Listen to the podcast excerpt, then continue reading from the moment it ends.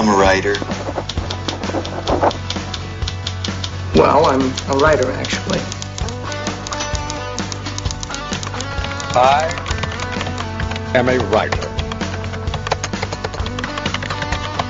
Ghostwriter.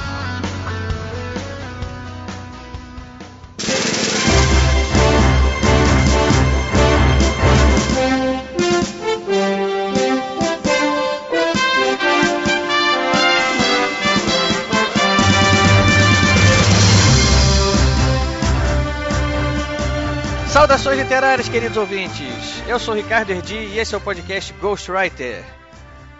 Estamos hoje voltando aqui com mais um programa da série Listas. É um programa que hoje reúne a turma principal aqui do nosso podcast.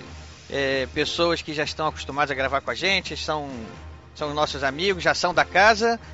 Então, sem mais delongas, vamos começar a apresentar todo mundo. Primeiro, aquele que todo mundo adora quando aparece aqui, fazem uma festa danada no Twitter. Nosso querido Luiz Eduardo Mata. Fala aí, Mata, tava sumido, hein? Ainda bem que eu não estava assumido, né? Eu estava só sumido, né? Isso é importante. Sem discriminação. Sem, sem discriminação, pelo amor de Deus. A gente não pode perder a piada, né? Saudações literárias aí, queridos ouvintes, meus queridos amigos aí. Vamos com, com, os quais eu vou conversar. O podcast Ghostwriter finalmente se lembrou de mim, né? Depois de tantos Ah, que injustiça! Meses. A gente cansa de chamar e ele está sempre trabalhando para a Livraria Única. A única que me paga aos domingos é após das 21 horas, né? Porque é a livraria da minha mulher. E esse slogan não é nosso, é do Tim Maia, a gente se apropriou deles, mas estamos dando aqui os créditos, né? Que somos pessoas éticas. Nós não, não, estamos, não temos filiação partidária. Aliás, por falar em partido, o nosso, nosso próximo convidado aqui não queria partido nenhum. Ele é o nosso querido monarquista Laudelino Lima. Seja bem-vindo de novo, Laudelino. Ave Império, boa noite, bom dia, boa tarde para todo mundo. Mais uma vez, um prazer enorme estar aqui com vocês. Vamos que vamos. Também participando aqui pela milionésima vez, nosso grande convidado de hoje, Eduardo Spor, que também vai participar depois aí da leitura de e-mails para a gente falar sobre um certo vencedor, né, Eduardo? Bom, de qualquer maneira, seja bem-vindo mais uma vez. Obrigado, obrigado, Ricardo. Muito feliz aí. Esse programa, eu acho que essa série de listas, eu creio que a galera gosta muito porque chega na essência do podcast, que é falar de literatura, cara. Todo mundo gosta, parece que é um papo de bar. E vamos trocar umas ideias aí sobre livros, sobre literatura. Vai ser bem bacana. Beleza? E continuando com o nosso time aqui de primeiríssima, o leitor mais sofisticado que existe, aquele que não topa leitor, escritor pop, obras best-sellers, que só lê autores de arte, autores intelectuais, nosso querido João Carlos. Fala, Joãozinho, bem-vindo mais uma vez. Ricardo Edinho, você é um pândego. Eu sabia que você ia protestar. é, se você souber que não é bem assim, mas outra hora pessoalmente eu te falo. Amigos, é um prazer estar aqui mais uma vez. Esperamos que vocês gostem do programa. E por último, hoje participando aqui com a gente, ele que já veio aqui antes para falar sobre Star Wars, que é a maior autoridade viva no assunto. Temos aqui o nosso querido autor também, André Gordirro. Gordirro, mais uma vez, seja bem-vindo. Muito obrigado. Depois da terceira vez que eu fui apresentado aqui, a edição comeu umas outras duas. Que exagero. Exagero. Sempre um prazer estar com aqui os amigos do nosso almoço mensal. Que sempre sinto a maior, a maior saudade, então estou aqui. Obrigado, gente. Valeu, vamos falar aí. Que lista é coisa que jornalista adora fazer. Eu sou jornalista, sempre gostei de fazer lista de top 10 disso, top 10 daquilo, melhores do ano, melhores da semana. Então vamos lá. Hoje o programa vai falar das listas das nossas melhores leituras recentes. A gente não vai estabelecer prazo porque não foi melhor do ano passado, melhor desse ano. As melhores, os melhores livros que nós lemos nos últimos tempos. Sem mais delongas, eu vou ali ler os e-mails e anunciar o vencedor e daqui a pouco a gente está de volta.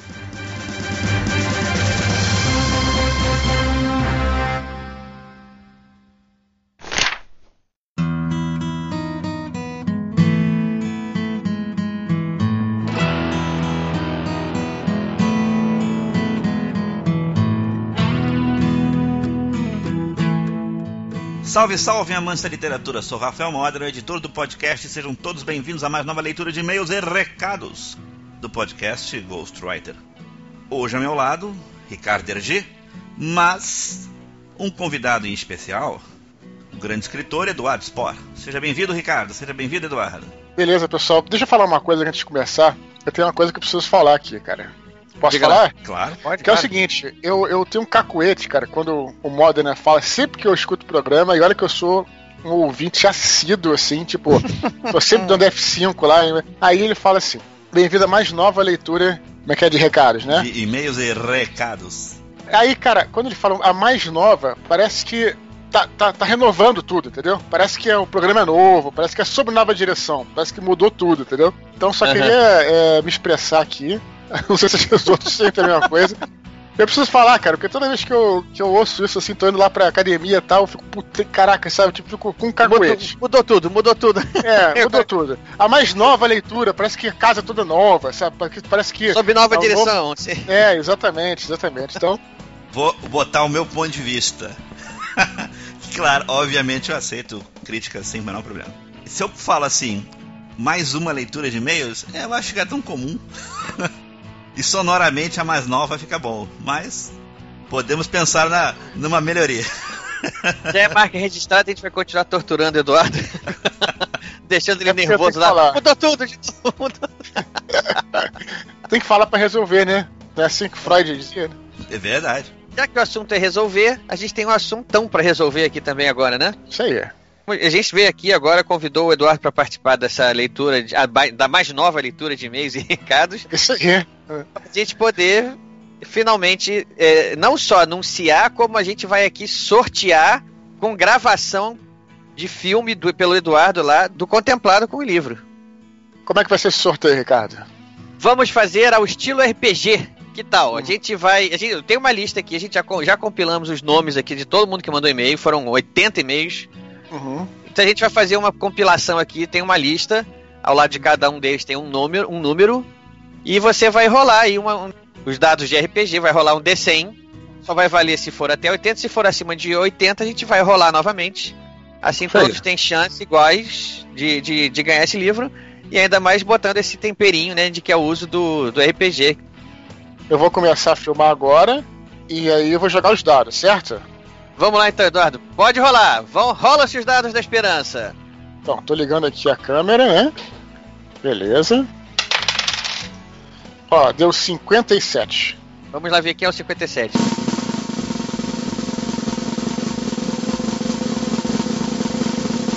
Atenção, temos um vencedor. Na verdade, uma vencedora. Posso falar o nome? O que, que vocês acham? Deve. Não, não conta pra ninguém não. Não vou contar pra ninguém então. A pessoa vai ter que descobrir. Eu vou esperar o e-mail dela aqui, ela que vai descobrir. Vamos lá, a vencedora se chama Tarsila Lins. Isso aí, maneiro. Nome de Tarsila artista, Lins. pô. Gostei do nome também, achei bonito.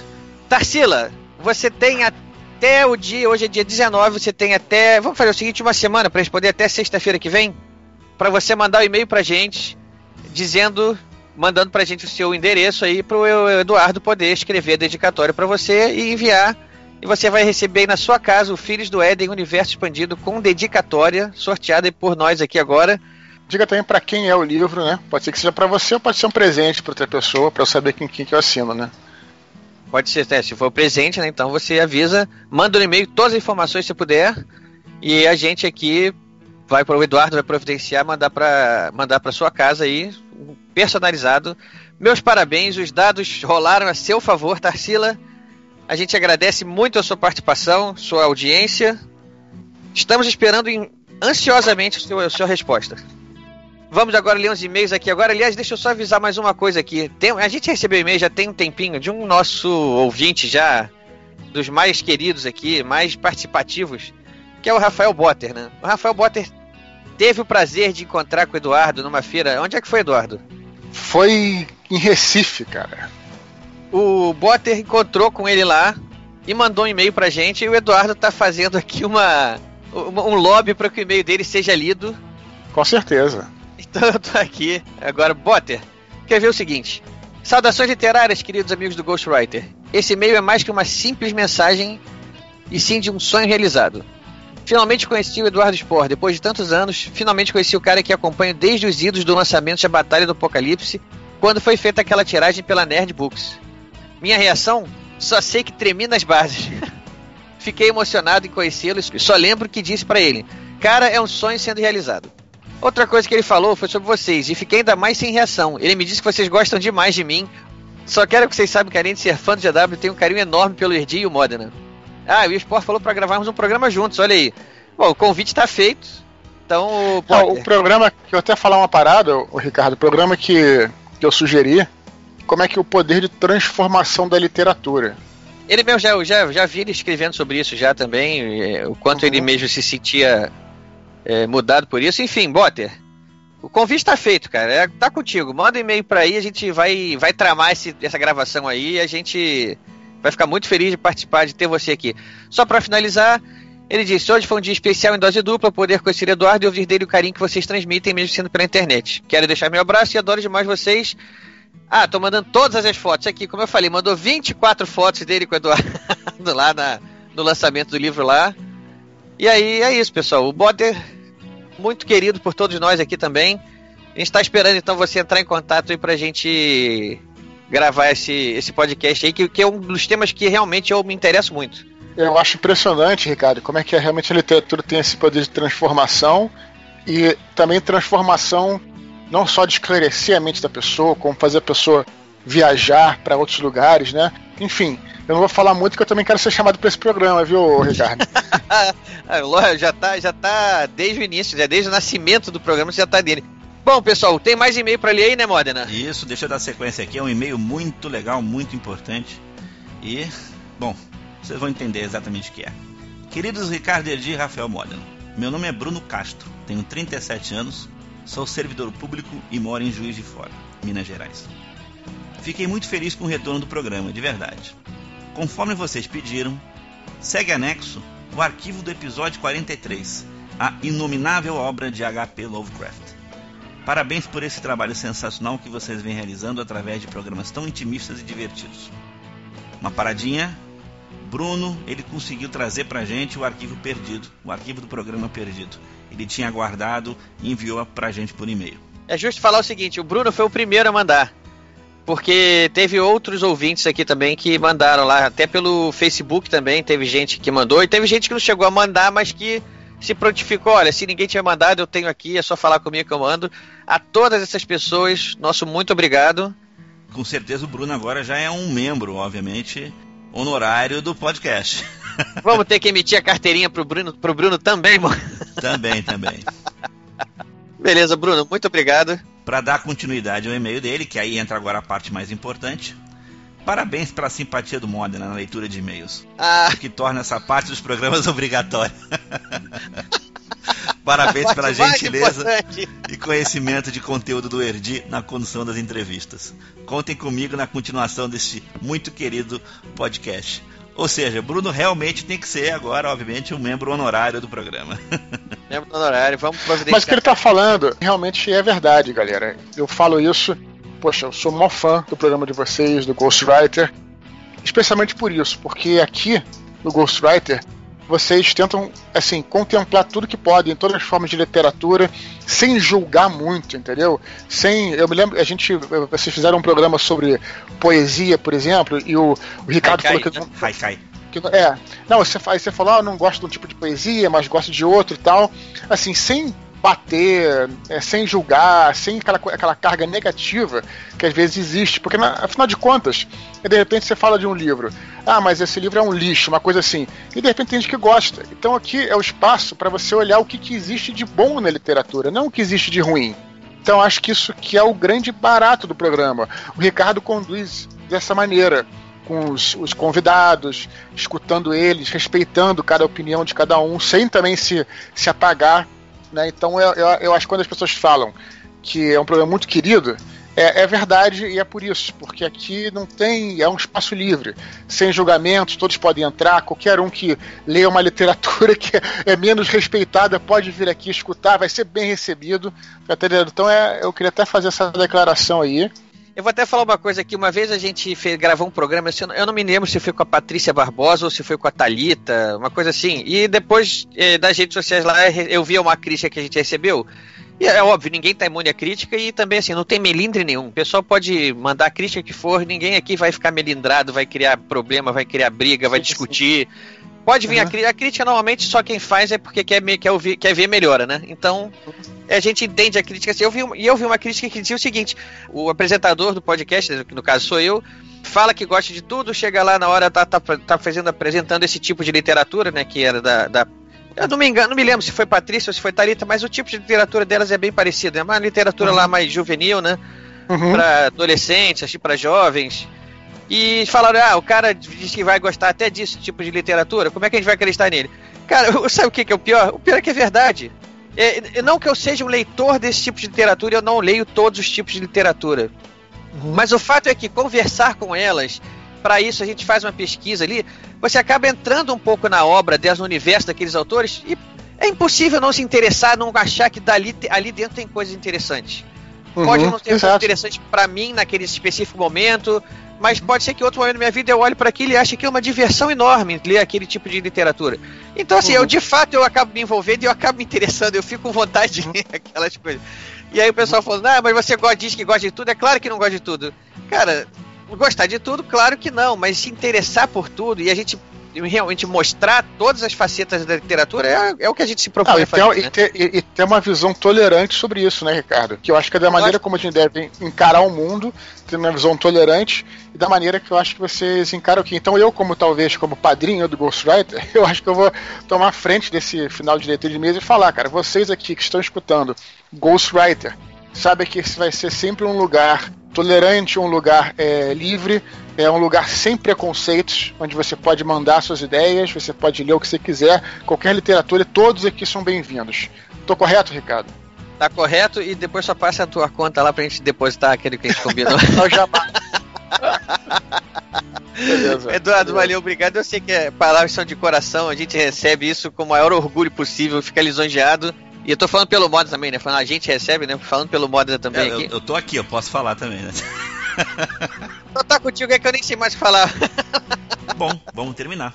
E depois das palavras do Eduardo, eu só posso deixar a seguinte mensagem para todo mundo.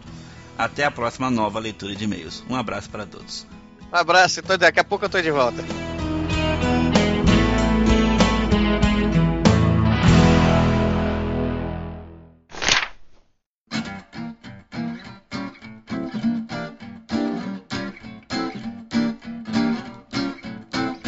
Senhores, estamos aqui de volta. Vamos começar aqui a nossa, nossas listas aqui de livros, nossas indicações que cada um vai dar. A regra é que cada um vai falar uma vez, cada vai ter uma rodada, cada um vai dar sua primeira indicação. Passamos para a segunda rodada e eu quero apostar para ver quem vai ser o primeiro a falar que vai comprar amanhã. Então, para continuar a ordem, vamos começar com você mesmo, Mata. Primeiro que eu vou falar aqui é um livro chamado Rampa. Não é do Planalto, né? É uma rampa metafórica. Esse eu não vou comprar amanhã. Se a rampa Não, não, vai- esse não, não, do Planalto não, mas esse aqui talvez você queira, porque Ah, tá é um livro, inclusive, publicado pela editora Record, onde Opa, está aí o nosso querido Laudelino, né, um dos, um dos Um donos da Record. de ponta da Record, né? Tá da linha de sucessão lá, ele. Tá na lei de sucessão, né? Uma coisa monárquica, né? Já entrou, né? Daqui a pouco. 24 é 24 Laudelino? Esclarece esse número pra gente, por favor. Não, não, não. Passa direto. Deixa o Mata falar. Continuando, Mata, essa rampa aí vai pra onde? Essa rampa é uma. Bom, ela não vai para um lugar muito bom, né? Porque esse livro foi escrito pela Tânia Zaguri, que é uma. Ela é muito conhecida como seu trabalho de educadora e professora. Ela tem vários livros publicados nessa área que orientam os, os pais, professores, enfim, na educação dos, dos seus filhos, né? na- dos alunos. Ela é uma excelente palestrante. Eu conheço a Tânia Zaguri nesses livros, por causa desses livros. Agora, aí eu fui descobrir esse romance que ela escreveu chamado Rampa. Foi uma leitura assim muito, muito é, rica e ela é muito atual. Foi um livro escrito na década de 90, mas poderia ter sido lançado agora, porque ele fala de um problema muito sério que a gente atravessa hoje, que é essa questão social. E o, o, assim, o argumento do livro dela é um, um homem que tem um de classe média, que tem um emprego, tá lá, sustenta uma família, enfim, mulher, filhos, mora em Vila Isabel, e ele perde o emprego. Não vou, isso que eu estou falando aqui não é spoiler nenhum, porque isso tudo está inclusive na, na orelha do livro, enfim, entendeu? Não é uma, não estou contando o final da história aqui. Ele começa uma decadência financeira a partir daquela da, da perda daquele emprego. É um homem extremamente ético, correto, enfim, foi sempre uma pessoa que ajudou os colegas. Ele acaba se tornando morador de rua. Uma história que me fez refletir um pouco até sobre essa questão da, da, dessas pessoas que a gente vê muito hoje nas ruas das cidades do Brasil, né? aumentou muito a população de rua. Eu não sei se você falou, mas o livro é de quando? O livro é dos anos 90. Dos anos 90. Da década de 90. É. Mas o tema está parecendo bem atual, né? É, parece que foi, poderia ter sido lançado agora. Eu fico pensando, né? Quantas dessas pessoas que estão na rua ter, terão uma história semelhante a desse protagonista, né, o Alberto. E achei o livro muito bom, muito inquietante, me fez refletir muito. A história é muito boa, é muito bem escrito, sem grandes artifícios linguísticos e sem artificialismos. Uma história bem contada, bem estruturada, com esses subsídios para reflexão. Eu acho que é uma coisa que a gente tem que ter sempre, né? A gente sempre deve cultivar a capacidade de refletir sobre a realidade, que é uma coisa que eu, eu observo hoje em dia que as pessoas, pessoas perdem. Estão perdendo um pouco isso. Estão cheias de certezas e bombardeiam essas certezas nos. Isso é muito nítido nas redes sociais aí, né? Muito, né? Nos canais competentes, normalmente eletrônicos. Mas enfim, eu, eu prezo muito a literatura que, além de me entreter e de me me inquietar e que seja bem realizada, ela me faça refletir. E esse é o caso desse livro, Rampa, que eu recomendo, a minha primeira recomendação hoje no, no programa. Bom, tá aí já a primeira, primeira dica da noite, ou do dia, ou da tarde, ou da manhã, tanto faz. É, Matheus, você falou, é, a autora é a Tânia Zaguri, né? E a editora é a Record. Record, Rampa, autora Tânia Zaguri, editora, editora Record. Record. Fica a dica. Primeira, primeira dica da primeira rodada. Vamos seguir agora com o nosso querido Laudelino. E vamos lá, gente. Eu vou apresentar para vocês o livro de um autor que ele é norueguês. Bom, o nome do livro é Sangue na Neve. O autor é, é o Jo Nesbo. A gente escreve em português J-O Nesbo, com aquele O no finalzinho, com um tracinho dentro. Mas alguns pronunciam também como Ju, Ju Nesbo, né? Então, mas tudo bem. Qual é a história do, desse livro? É um livro pequeno, é um livro que tem uma leitura rápida, é bom, gostoso de ler. Então ele é narrado pelo personagem principal, que é um tal de Olave, tá? E esse cara, depois de ele ter falhado assim miseravelmente em vários ramos da criminalidade, o descobre a verdadeira vocação dele, que era ser matador de aluguel. Você que agora imaginou, o nome do cara é Olaf, né? E eu sei que muita gente agora a primeira coisa que vem na mente é aquele bichinho da neve com o nariz de cenoura do Frozen. Cuidado, não. Esse Olaf ele seguiu carreira como um assassino porque era a única vocação que ele tinha, tá? Ele só sabia matar pessoas, e ele tinha um certo sangue frio para fazer isso. Como a pessoa descobre que ela tem o dom para ser assassino de aluguel? Praticando. É simples, como qualquer outra profissão, você vai pratica. É, o sujeito tem uma iluminação. Uma oportunidade é. aparece. Oportunidade, dinheiro, né? Mas ao mesmo tempo, esse cara também ele tinha uma natureza um pouco sensível, né? Que ele não combinava muito com as habilidades que ele tinha acabado de descobrir lá, como matador de aluguel. Então, uma vez ele foi roubar um banco e ele se sentiu tão culpado que ele foi visitar uma das vítimas no hospital. Isso é para ter uma ideia do, do perfil do cara, né? Pois ele, antes de descobrir essa vocação, né, ele tinha tentado agenciar mulheres na prostituição. Agora e... sim, ufa. E... Ele descobriu que ele se apaixonava com muita facilidade e que aquele negócio não dava certo. Né? Então matar era mais simples, porque não dava para pedir desculpa, nem dava tempo para se apaixonar. Então matou, capum, pá, morreu, acabou, próximo que. Um homem sensível, né? É, sensível, bastante é. sensível. É. Bom, aí então ele se torna funcionário de um traficante de heroína lá em Oslo. Ah, resume essa sinopse aí, já tá ficando comprida. Ah, se deixarem eu falar, vai rápido. Vamos lá. Então, um traficante chamado Hoffman, que, é o, que era o chefe do tráfico lá em Oslo. Então, Ele é pago para realizar um trabalho de cada vez, né? Ele, ele, ele fica no apartamento dele lá sozinho tal, não tem serviço, ele fica lá solitário, né? Esse é o perfil do cara, né? Então até que um dia o telefone dele toca e o chefe passa um novo alvo para ele, que normalmente seria alguém do bando do inimigo lá, que era um cara chamado Pescador, é, mas dessa vez não era, tá? O Olavo recebe a missão de matar a mulher do chefe dele. O próprio chefe contratando ele para matar a mulher dele. Então ele desconfiava que ela estava traindo e para não ter dúvida, na realização da missão, o chefe quintuplicou o valor do serviço. Pela descrição do Olavo, eh, alguém já suspeita mais ou menos o que, que vai acontecer? Tá. Então, ele começa a vigiar o seu novo alvo e acaba por se interessar por ela, né? o suficiente para que comece a questionar se ele deveria ou não realizar esse serviço. Tá? Eu vou tentar agora terminar sem dar spoiler. Então, tudo muda quando ele, na vigília, ele vê que aparece um cara que era um suposto amante da mulher. Mas o cara espancava a mulher o tempo todo e violentava a mulher. E aquilo acontecia um dia depois do outro. Então, de tanto ele observar aquilo, ele desenvolve até um certo sentimento por ela e ela era uma mulher muito bonita, estava sempre com os vestidos muito bonitos, um penteado sempre bem arrumado, então ele ficava doidinho lá vendo ela pela luneta. Então ele resolve criar um novo plano. Ele bota em prática o plano de. Ele não ia mais matar a mulher, ele vai matar o cara que está batendo na mulher, né? O problema é quando ele informa pro chefe dele o que, que ele fez, e nesse mesmo tempo ele descobre que o tal amante era uma pessoa muito próxima do chefe dele. Ou seja, é o famoso deu ruim. Porque agora ele não tinha mais aliado, não tinha mais ninguém, estava todo mundo contra ele. É, essa revelação é, não é parte importante do livro? Se é um spoiler ou não? Não, não, é isso aí está começando.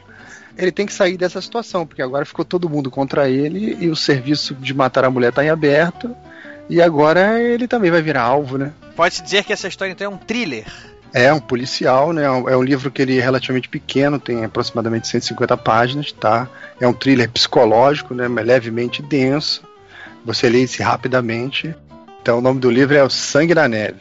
Sangue na Neve, do autor Joe Nesbo, ou Joe Nesbo, tanto faz. Lançado em 2015. Lançado pela editora Record. Record, muito bem. Não sei porque eu não fiquei surpreso. É, ô, ô Matos, uma pergunta. O seu primeiro livro lá que você falou, Rampa, que gênero é, é o livro? Não sei, é um romance. Uma história, um romance, assim. Uma história. Quase tá. um drama, né? É um drama, é um drama. Mata indicou um drama, Laudelino acaba de indicar então um thriller. Vamos lá, Eduardo. Que livro você traz pra gente aqui que você indica para os nossos ouvintes? Vamos lá, pessoal. Então, é, antes de começar, queria dizer umas coisas e falar o seguinte: a gente, especialmente eu, né, que sou romancista, escrevo romance e tal, a gente tem essa, essa coisa de estar tá sempre é, o que é bom, na verdade, está sempre se atualizando e sempre naquela coisa de ler romance, ler romance, ler romance. Só que eu vou te confessar, cara, que de uns tempos pra cá eu tenho realmente ficado comendo saco de avançar no livro quando eu não gosto dele. Né? Antigamente eu tinha quase que um código de honra de terminar o livro até o final. Hoje em dia não. Não sei porque eu tô ficando mais velho. Enfim, não tá chegando, não tá chegando ao final, mas tu vê que a tua vida já, já passou da meia, é, quase meia idade, né? Então tá a gente já não tem mais tanto tempo livre pela frente como exato, tinha 20 anos atrás, né? Já, os primeiros 45 minutos já estão acabando, né? Vai vir intervalo e os 45 Isso minutos. Aí. A gente vai tentar levar para prorrogação, para os pênaltis, mas... É, e o romance, né, ele além de ter. Ele tem precisa ter duas coisas. Tem é, ser bem escrito e tal, e aquela história tem que ser muito bem contada. Então, realmente, escrever um romance é uma coisa muito difícil. E não só é difícil, como também varia muito o gosto, né? Porque de repente você pode. Romance pode ser bom e você pode não gostar muito da história tal. Então, eu acabei, é, nesses últimos tempos, né? É, também dando muita atenção, não só a romances, como a voltar a ler muitos livros documentais, livros que não são de romance e tal, né? E aí, cara, eu separei, eu tenho aqui em casa uma coleção imensa daqueles livros da história ilustrada da Segunda Guerra Mundial uh, da Rennes, né? Que vocês todos uhum. devem conhecer. É, fez um sucesso absurdo nos anos 80, 70 e tal e ajudou muito o brasileiro a entender sobre a Segunda Guerra Mundial. É uma coleção fabulosa que você encontra em sebo. E, e é muito interessante porque o livro você, você dá para ler o livro em uma tarde, ou, ou, em dois dias, três dias no máximo, que eles focam sempre em um aspecto da guerra. Né? E é esse livro que eu trazia para vocês aqui é É um livro que eu já tinha há muito tempo e eu resolvi ler ele então. E dessas abinhas lá, porque tem campanhas, é, líderes, tem batalhas e tem tudo. E, e, tem um que é conflito humano, que é um dos que eu mais gosto, que fala sobre é, aspectos humanos da guerra. E esse livro chama-se Lídice, o sacrifício de uma aldeia. Essa é a história de uma, de uma aldeia né, que ficava na Tchecoslováquia. E a Tchecoslováquia, é, em 42, ela era é, um protetorado é, germânico, protetorado dos nazistas. E é, o quem governava, o governador da Tchecoslováquia, era um cara chamado Heinrich, que era um, um cara fodão lá da, da SS e tudo, e ele era o Reichsprotector da Tchecoslováquia. Então. É, feio pra caramba. Então, foram mandados é, os conspiradores para assassinar esse, esse cara, né? E aí parte do livro fala sobre essa, essa missão deles, que é bem interessante, e também o assassinato do Heinrich, que foi é, até uma parada. É, o cara tentou dar um tiro e falhou a arma, o cara tinha uma, tinha, uma, tinha uma granada e jogou a granada em cima do cara, explodiu a granada e tal. Ele sobreviveu e morreu de infecção no hospital. Mas o livro, não, é o livro não, é, não é sobre isso. O livro é sobre as medidas que o general que assumiu o controle tomou. O que aconteceu foi o seguinte: eles sabiam, a Gestapo sabia, que os, a, que os caras que assassinaram o Heinrich estavam escondidos numa cidade chamada Lidse, numa aldeia chamada Lidse. Então, o que, que os caras resolveram fazer? Chegaram lá e resolveram sumir, é, como é que fala? Resolveram é, apagar a cidade do mapa. Então, todos os homens com mais de 16 anos foram assassinados, foram fuzilados na praça. Todas as crianças e mulheres foram, foram separadas, levadas para o campo de concentração, queimaram a aldeia inteira. O, o Reich é, deslocou um pelotão de mão de obra para depois passar tratores em cima da, da, da aldeia, mudaram o curso do rio, as ruas mudaram, botaram grama, botaram terra e a cidade literalmente desapareceu do mapa. Assim, tipo, desapareceu completamente. Mais nada sobre a cidade. Então, assim, é claro, né, que é clichê a gente um pouco falar sobre nazistas tal. Os nazistas são sempre os inimigos perfeitos, né? Porque não tem mais nazista, então, assim, teoricamente não deveria ter. Então você pode, né, o nazista pode... Mas é claro que esses crimes aconteceram antigamente continuam acontecendo hoje é um livro muito forte, é um livro que fala sobre como é que tem os relatos das mulheres que foram separadas das crianças e tudo. E, e, e, é muito interessante a gente ver e traçar até um paralelo do que, que porque às vezes a, a realidade pode ser é, mais até mais assustadora que a própria, própria fantasia. Fica a minha recomendação. É, poderia estar é, tá recomendando romance, mas vou recomendar esse livro histórico, esse livro documental, que também é importante te ler às vezes sobre isso. Então vamos lá, o nome do livro é Lídice, o sacrifício de uma aldeia, né? Lídice é o nome da cidade. Inclusive, cara, que interessante, eu coloquei é, no meu Instagram, né, no meu Facebook, um, um, eu faço uma resenhazinha, coloco a foto da aldeia e tal. Várias pessoas falaram que ou, a própria pessoa ou irmã que se chama Lídice em homenagem a essa aldeia. E tem uns encontros das Lídices. E um cara falou que a minha mãe se chama Lídice, foi para Tchecoslováquia para ser homenageada lá e tudo. Então, é, isso virou uma comoção é, mundial, né? Após a, o fim da guerra. Né? Olha, curiosidade. Aqui no Rio de Janeiro, no município de Rio Claro, tem uma área lá dentro do município chamada Lídice, em homenagem, é. foi em 45. E lá nos Estados Unidos, dia 10 de junho, é decretado o Dia de Lídice recapitular aqui, temos um drama, temos um thriller e o Eduardo é o quê? Um documentário esse livro?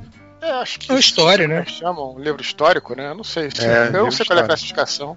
Enfim, eu tô gostando de ver a variedade de indicações aqui. Nossos ouvintes vão ficar aí uma riqueza de, de, de livros aí para ler, porque se tudo fosse do mesmo gênero, o pessoal ia dizer que estava falando mais do mesmo.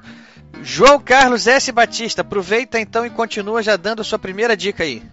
Bom, pessoal, o livro que eu vou falar, o primeiro que eu vou falar é, é sobre é um livro do Luigi Pirandello, um escritor, dramaturgo e, italiano, morto ainda nos anos 30, ganhou o prêmio Nobel também lá nos anos 30, e era um, um exímio dramaturgo, escreveu algumas peças que marcaram época, principalmente Seis Personagens de Procura do Autor, que é, que é praticamente aquela peça que todos os estudantes de teatro alguma vez encenam. Mas esse livro que eu vou falar dele é um, na verdade não é, não é uma peça, é uma é um romance que ele escreveu chamado O Falecido Matia Pascal, que é um livro assim muito bacana. Eu li na semana do Natal. É, eu comprei esse livro num sebo ali no, na, na região da Praça Tiradentes. E geralmente aquele, aquele sebo, ele, acho que é a Academia do Saber, eles acumulam muitos livros, livros ficam muito mal guardados, muito sujos tal. E esse livro eu garimpei, ele estava impecável, capa de pano. Esse sebo, esse sebo é fantástico. Fantástico, é, ele né? tem capa de Sebo- pano verde, assim, meio, meio aveludado. Um negócio sensacional, uma- um papel amarelo lindo, uma, uma letra sensacional e uma, uma fitinha verde para marcar as páginas. Quando olhei, eu perguntei, meu amigo, quanto custa essa joia aqui? Ah, isso é cinco reais. Eu falei, meu Deus do céu, não tenho a menor noção do- de uma joia. E eu procurava esse livro, esse livro só tinha nessa edição mesmo aqui da, da Abril Cultural, aquelas coleções da Abril, né? É, mas é muito bonito. O livro é a história de um, de um sujeito que, que na verdade, quem, quem, quem nunca pensou né, em algum momento da vida mudar completamente a sua vida, né? Como fazer isso? É possível se tornar uma outra pessoa? E logo no início do livro ele, ele diz que ele morreu, morreu duas vezes. Então você tem aquela referência, pô, deve ser semelhante alguma coisa com o Brás Cubas, né? Mas não é, mano, é diferente, porque na verdade ele morreu, mas não morreu. É, eu, porque o Brás Cubas realmente é um falecido, é um defunto que narra um livro. O Matias Pascal não. A história do livro é, vou contar de forma bem resumida. E sem spoiler, hein? Só aquela isca pro nosso ouvinte. É, o livro é contado de forma assim bem engraçada pelo Pirandello, que ele sabia muito bem escrever comédia, né? E a vida do Matias Pascal era uma tristeza. No momento mais crítico da vida dele, ele foi desprezado pela família, os credores não davam sossego para ele, um trabalho num lugar medíocre. Ele trabalha, trabalhava numa biblioteca abandonada, numa cidade que ninguém lia. Então era, era um fracasso em forma de pessoa. Só que ele, ele perde as, as filhas, né? Uma filha dele morre e a mãe dele também morre. Ele fica numa, ele vive uma situação muito conflituosa com a, com a mulher e com a com a sogra, que era uma senhora assim, uma megera assim daquelas de, de almanaque. Então ele, ele ele resolve sair um pouco da cidade, meio desgostoso, tentando ver o que, que ele podia fazer da vida. E ele vai até Monte Carlo com essas coisas de sorte, né, de principiante, ele consegue fazer uma fortuna no, no cassino. Quando ele está voltando, ele, ele lê no, jornal que ele, ele, ele foi tido como morto. Porque encontraram um cadáver na, na, na cidade dele, é, desfigurado, porque foi morto no- afogado, estava muito inchado, desfigurado. A mãe e a, a, a, sogra dele a mulher reconhecem como sendo ele. Ele fala: Poxa, eu morri. Acharam um cadáver lá, e minha sogra disseram que sou eu. Isso quando ele tá com o prêmio do cassino lá que ele acabou de É, quando ganhar. ele tá rico, ele tá voltando pra cidade, no trem, ele leu um seja, jornal. ele descobre que ele acabou de embolsar uma fortuna e que ele é considerado morto. considerado morto. Todo mundo cidade. Faca e o queijo na mão. Aí, ele justamente ele, ele, ele começa a levar uma vida de. Ele decide assumir uma nova identidade, né? Ele falou, poxa, essa é a chance que eu tenho para me levar daquela minha vida medíocre. E começa a viajar pela Europa, se levando uma forma de tudo muito aventureira, e claro, e tendo seus contratempos que ninguém é de ferro. É uma obra extremamente interessante, um clássico da literatura, que faz dos padrões assim, muito detalhista, né? que possui um pé nos modelos da literatura que temos hoje. Esse livro não é muito detalhista, é um livro mais, mais escrita bem moderna, bem estruturada. O autor, o Pirandello, ele minimiza né, o enfoque do cotidiano da sociedade, que, era, que é muito comum nas obras clássicas, e, e foca unicamente na vida, no cotidiano, nos acontecimentos da vida de um personagem. É uma narrativa muito simples, muito bacana, é, um enredo assim diferente, né, com a realidade que faz da vida do protagonista uma, uma, uma sequência assim, de reformulações, né? O cara muda de aparência, muda de nome, muda de roupa, muda a forma de pensar. Tudo isso é muito, muito interessante. Mas que é, tem um personagem presente em diversos cenários, né? Com uma vida e mais de uma identidade. Um personagem assim, sarcástico que sempre brinca com a própria desgraça. Então é, é um livro que eu acho muito interessante. É, ele reserva descrições de personagens assim, de forma muito elaborada, principalmente o rosto dos personagens, que acho que facilita a vida do leitor, assim, para imaginar né, como seria aquele, aquele personagem. É, é uma, uma leitura assim, muito gostosa, um pouco arrastada nisso, mas depois você mergulha ali na história e vê que é realmente um, um achado a história que ele que esse autor põe no livro. É uma coisa assim, recomendo, uma joia. Pode-se dizer que esse livro é uma comédia, então. É, ele tem tons de comédia, é um drama, né? Com, com toques de comédia que o Pirandello sabe dar, porque ele é muito engraçado, muito irônico, muito sarcástico. E ele é realmente um dos autores assim que prende você pela densidade da história, e, mas sem tornar aquilo pesado. Ele leva a coisa para o lado da, da brincadeira. Muito legal. É, Luigi Pirandello, o nome do livro? O livro é O Falecido Matias Pascal. No final do livro tem uma reviravolta. É, eu não vou falar não para não dar spoiler, mas... Plot twist. É, eu, eu vou dar um presente para os nossos ouvintes, que é o seguinte. É, eu estou tendo o prazer de, nesse momento, com autorização da família, eu estou fazendo a ordenação da obra do José Monir Nácia. Tá? E ele deu uma aula de um 197 minutos sobre esse livro. Uma aula fantástica.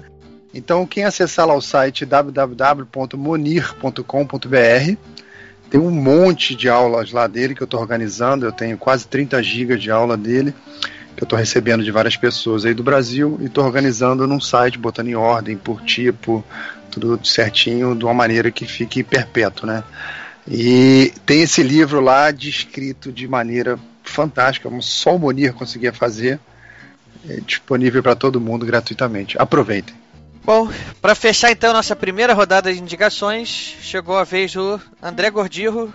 André, qual é o teu critério para você aceitar ler um livro? Vamos lá. É, primeiro, a, a história triste. Né? Como tradutor e escritor, é, tem momentos que a última coisa que eu quero ver na minha jornada de trabalho de umas 14 horas, sendo que sete delas são para o governo, como todos nós fazemos durante seis meses ao ano, é, o nosso contrato de semi-escravidão, ao fim dessas 14 horas, tudo que eu quero menos ver na minha vida é parar de trabalhar com o livro para pegar um livro para me divertir. Né? Então, eu procuro audiovisual. Essa é a história triste. Porque afinal, eu sou também um cara de audiovisual, crítico de cinema, séries, então tem que ver também essa parte. Então, eu geralmente ando lendo apenas os livros que eu estou traduzindo. A não ser que entre ou alguma coisa assim muito excepcional. E o Erdi também sabe que um, parte do meu outro tempo de leitura é consumido com RPG, porque para mestrar você tem que ler muito, muitos manuais, muitas aventuras prontas e tudo mais. Ou seja, acaba o, o tempo de ler livro mesmo fica, fica escasso. Eu continuo sem entender por que, que você acha que tem que ler a aventura pronta se na hora da, da sessão vai todo Tudo mundo muda. pro outro lado. Isso é verdade, mas eu tenho que estar preparado. Aí o que, que acontece? É, por exemplo, você falou do critério. O livro que eu vou citar aqui primeiro não foi um que eu traduzi. A minha segunda indicação será, porque aí foi um livro que eu obrigatoriamente li para estar traduzindo, como diz o gerúndio que todos gostam. Então é o seguinte, é, por que, que esse livro entrou assim, furou, furou barreiras da minha, do meu tempo escasso de leitura. Porque qual é esse livro? Esse livro chama-se Red Shirts, né? O conhecido Camisas Vermelhas do John Scalzi. Mas leitor, ouvintes atentos e o pessoal que está de olho nos lançamentos recentes sabe que esse cara John Scalzi lançou A Guerra do Velho, que a Aleph lançou com muito estardalhaço.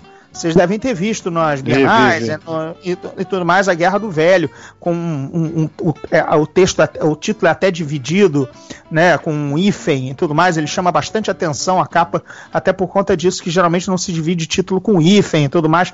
É, é bacana. Mas eu acabei não lendo a Guerra, do, a Guerra do Velho, porque eu descobri um outro livro dele que me falou mais ao pau, digamos assim, que é esse Red Shirts que eu estou indicando. Ele vai sair pela Aleph também, mas a tradução não é minha, mas o livro já está traduzido.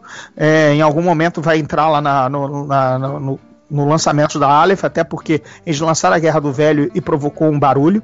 É, que é esse livro? Esse livro é uma comédia. Mas esse, esse livro não só é uma comédia, como é uma grande carta de amor, né, declaração de amor para Star Trek e seriados de ficção científica. Olha só, estamos falando a mesma língua agora. Pois é, e, e, e também para quem trabalha em TV e tudo mais. Vamos à sinopse, eu vou ser mais breve que os colegas por conta da formação jornalística. Red Shirts, primeiro a, o contexto, né? É, os camisas vermelhas são aqueles, aqueles coadjuvantes de Jornada nas Estrelas, né? Os, as, os seguranças da Star Trek, de Star Trek, da Enterprise, que sempre desciam num planeta para morrer, né? O Kirk, Spock e McCoy sempre desciam para um planeta, sobreviviam, mas sempre ia um ou dois guardas de camisa, de camisa vermelha que eram devorados pelo monstro da semana, pelo perigo, pela radiação cósmica do planeta, enfim. Esses caras desciam só para morrer, para mostrar pro Kirk, Spock e McCoy que tinha uma ameaça ali, e os três atores, claro, os três protagonistas, resolvi o drama da semana, pronto, zero, próximo, próximo episódio, mesma coisa. Existe essa fórmula de morte entre os Red Shirts. O que, que esse livro divertidíssimo do John Scalzi, e eu tava, tava com ele no Kindle e passei vários vexames no metrô, é, rindo alto, é, assim, gargalhando, tremendo, tremendo ombro, é, porque ele é dono dessas frases, tipo que nem no, no Guerra do Velho, né? Você tem 75 anos, enterrei minha esposa e me alistei na guerra. O livro é cheio de tiradas assim. E o que que acontece? Ele versa sobre a vida desses Red Shirts. O que é ser um camisa vermelha numa nave estelar, né? Que só desce para morrer. É claro que ele não pode usar nenhum dos nomes de Star Trek, ele muda todos os nomes, é, é o União, União dos Planetas Federados, é tudo uma piada, entendeu? O nome da nave, os cap, o capitão, tudo é engraçado. Agora, eis o plot twist, não é só uma brincadeira com Star Trek com os caras que descem no planeta para morrer. Os caras começam a notar que os, os personagens começam a notar, um deles principalmente, que, que tem essa situação, que eles descem para morrer. Então eles começam a tentar descobrir por que isso. Será uma maldição? Será uma, um, um, um percalço da profissão? Né? É, de repente eles começam a evitar missões, porque toda vez que um de, uh, tem, tem uma missão alguém morre. Aí eles descobrem que existe algo chamado a narrativa. E aí eles descobrem que eles estão num seriado de TV. E aí o bagulho fica muito louco. Porque eles descobrem que na verdade existem duas realidades. Existe um seriado na TV, na Terra, que é o seriado do livro, que é o seriado onde eles vivem, que na verdade tem, tem, tem reflexos no universo onde eles vivem.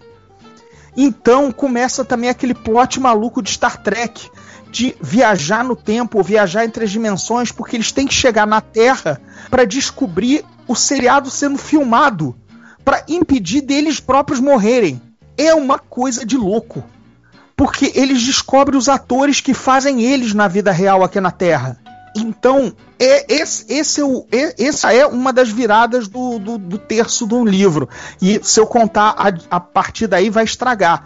Porque ele rapidamente conta, te envolvendo com muitas situações irônicas de quem adora ficção científica e seriados de TV esses casos de, de clichê de descer no planeta, por exemplo, eles começam a notar que o tenente deles, toda a missão que, que, que, que, que eles descem, o tenente é um dos principais, né? Não, é, ele é.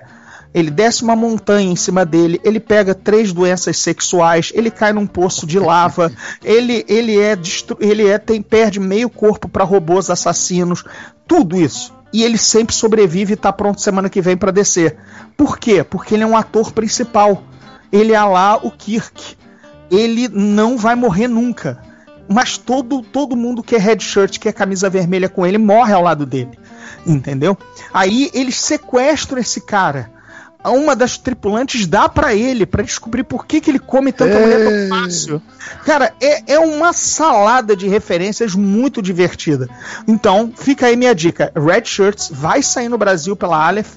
O autor é o John Scalzi. E quem quiser talvez ter uma palhinha do humor dele enquanto espera o Red Shirt sair, pode investir na Guerra do Velho. É uma, digamos assim, eu ainda não li, minha, como diria o Silvio Santos, minha mulher leu e tudo mais, mas o fato é que se for pela qualidade do Red Shirts, o Guerra do Velho é garantido. Mas a minha dica é, então, o Red Shirts do John Scalzi.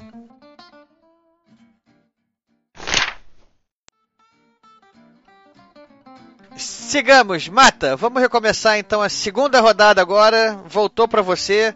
Faça a honra. Vamos lá. Bom, a segunda dica também é da editora Record. O Laudelino não me deu nenhuma propina aqui nesse. Só para deixar claro. Tá? Não houve nenhum acordo prévio. Editora Record bombando nas indicações aí, né? É, lançou livros muito bons, né? Tem lançado. E hum, esse segundo livro, esse é um, é um romance histórico com um pouco de drama, um pouco, um pouco de suspense, um pouco bastante, que é o, o Romance Inacabado de Sofia Stern, do uhum. Ronaldo Vrobel. Foi uma leitura espetacular. É um livro que se passa. Que a gente estava falando agora, o Eduardo estava falando de Leeds, né? falando do, da tragédia nazista na Segunda Guerra Mundial. E esse livro também pega um pouco a carona nessa, nesse tema, porque ele fala sobre a perseguição aos judeus na, durante não exatamente na Segunda Guerra Mundial, mas nos anos que precederam a Segunda Guerra, né? O, aquele início da perseguição aos judeus, quando eles começaram a ser privados de uma série de atividades, serem perseguidos pela polícia, pelo governo, pela sociedade, né? Eles foram estigmatizados. E o Ronaldo fala sobre isso muito bem a partir de uma narrativa alternada entre o tempo presente, no caso é 2013, mas poderia ser agora, e a década de 30, é, através da avó do protagonista, que era uma, uma senhora que fugiu da, da, de Hamburgo na Alemanha, que é onde se passa a maior parte do, da história, na década de 30, quando eu tenho a impressão que foi um pouco antes da, da, da guerra realmente eclodir. essa senhora vive, enfim, tem o, o, livro narrado. Eu não vou dar spoiler aqui, vou só contar também, em linhas gerais, mais ou menos como é que é estruturada a trama e o, o início dela, né? O livro começa com uma, uma descoberta arqueológica em Hamburgo, no norte da Alemanha, de bens ou de alguma coisa de valor que teria pertencido à avó desse protagonista e a juíza liga para o Brasil para falar com eles, para dizer, olha, descobrimos aqui uma alguma coisa que tinha sido confiscada pelo, pelo governo nazista ou pelo banco, enfim, onde eles tinham aplicado o dinheiro, onde eles tinham dinheiro guardado, e eles então vão para a Alemanha e de algum modo ela, eles, ela começa a reviver, mas sempre do ponto de vista dele, tudo que ela passou e a história vai se alternando entre o tempo presente e aquela época, vão intercalando. Um capítulo se passa agora e um capítulo se passa na década de 30. E, e, aos poucos aquela trama vai ganhando contorno, vai se descobrindo toda uma história por trás da, da, da avó né, do, do, do, personagem, que é a Sofia, né, que, dá, que dá nome ao, ao livro, e no final existe uma surpresa fantástica. Então o livro tem um suspense, porque vai.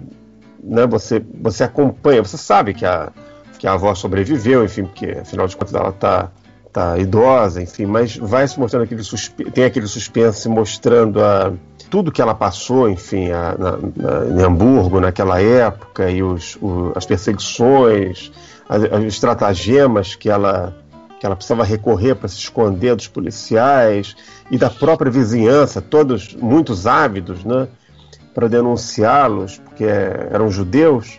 E ao mesmo tempo existe uma reconstituição histórica primorosa que o Ronaldo Vrobel fez de forma magistral para quem gosta de um livro bom, assim, com uma, um bom ritmo, uma boa trama e com um conteúdo histórico, e assim como o livro que eu, que eu falei anteriormente, o Rampa, um livro que faz a gente refletir, né? porque a gente reflete também sobre o começo de um regime autoritário, no, no seio da sociedade, não na, no governo. Não é assim, ah, houve um, uma quartelada, um, um, grupo político qualquer tomou o poder, não. É como as pessoas, como, como é essa intolerância e esse, essa, esse autoritarismo ele vai pouco a pouco se disseminando no seio da sociedade. Né? E como todos nós estamos, de alguma forma, sujeitos a isso, em algum momento da história, independentemente do que esteja no poder, né? de qual ideologia, de qual pensamento que tome o poder, enfim. Então, isso também me saltou muito aos olhos durante o livro e me fez pensar bastante sobre muitos, muitos assuntos. Muita coisa que está na ordem do dia. Marta, como é que é o nome mesmo do livro? O livro é O Romance Inacabado de Sofia Stern. De Ronaldo Rubel. O autor, editora para variar, Record, né? Editora Record, mais uma vez aí figurando nas nossas dicas. Continuando então, Laudelino, chegou a sua vez de novo. Vamos lá, tô ficando com vergonha com esse negócio da Record aí, mas vamos seguindo. vamos lá. deixa, eu, deixa, eu, deixa eu adivinhar, a sua próxima indicação vem da Record também. Se eu mudar a ordem, não, mas já que ele tá na ordem, eu tenho que ser sincero comigo mesmo, vai ser recorde de novo, né? É, registro, registro. Só. mas vamos lá, é, é, é, livro bom, né? Eu já tive programa de dica aqui que não falei de nenhum livro da Record naquele período. É, mas vocês vão gostar. Esse aqui o Mata vai comprar amanhã, não tem dúvida. Vocês vão ver. Bom, é, o próximo livro é de um autor brasileiro, tá? Um livro nacional. O nome do autor é Alberto Mussa. Tá? Bom, o Mussa, ele é carioca, lá, ele nasceu nos anos 61. Aqui, é meu amigo. Gente finíssima. Gente finíssima. Então, ele depois de estudar matemática, tá, ele se formou em letras pela FRJ, que é a Universidade Federal do Rio de Janeiro. Depois ele se formou mestre em linguística, com a dissertação dele era relativa ao papel das línguas africanas na história do português do Brasil. Ou seja, ele já foi dar uma viajada lá na África, né? Então, então eu dou essa descrição é para vocês entenderem um pouquinho da formação do escritor, né? Bom, ele é descendente de libaneses. Tem algum libanês aí no canal aí com a gente? Eu, eu sou ah. descendente de libaneses também, por parte ah, do pai. também. Né? então, então o ele é descendente de libaneses, né? E um dos livros dele, que são. É o nome do livro, que não é o que eu vou falar hoje, tá? Mas é um dos livros dele chamado Poemas Suspensos é justamente é, um dos dez. É, ele fala sobre um dos dez poetas daquela península arábica do período pré-islâmico, quer dizer, é um período. É, o Islã começou ali mais ou menos 600 depois de Cristo. Tem Século 7. É, existe um, um, uma Arábia antes do Islã, né? Então pega dos poetas aqui, foi um livro que fez muito sucesso. Ele logo a seguir escreveu um outro livro chamado Enigma de Kaf, que é uma biografia ficcional de 13 poetas pré-islâmicos desse período. E esse, esse livro é o livro original. Esse é o livro original. É. Ele recebeu vários prêmios, ele foi traduzido, inclusive, e lançado no Egito. Esse livro, né? É, e é o livro dele que é mais publicado no exterior, né? A, a proposta que ele tem como escritor é fundir, a, é, é um desafio, não é fácil fazer isso ele quer fundir a tradição da narrativa ocidental aos relatos mitológicos de outras culturas, como a cultura afro-brasileira, da Arábia, pré-islâmica e do Brasil indígena. Você acaba vendo muito disso nas obras dele, né? E ele é um cara que já foi publicado em 17 países e 15 idiomas. Né? É, a obra ela se chama A Primeira História do Mundo. Mata, tu já leu? Li. Muito bom. Esse aí eu recomendo. Eu não é. vou comprar amanhã, a não ser que seja para dar de presente, né?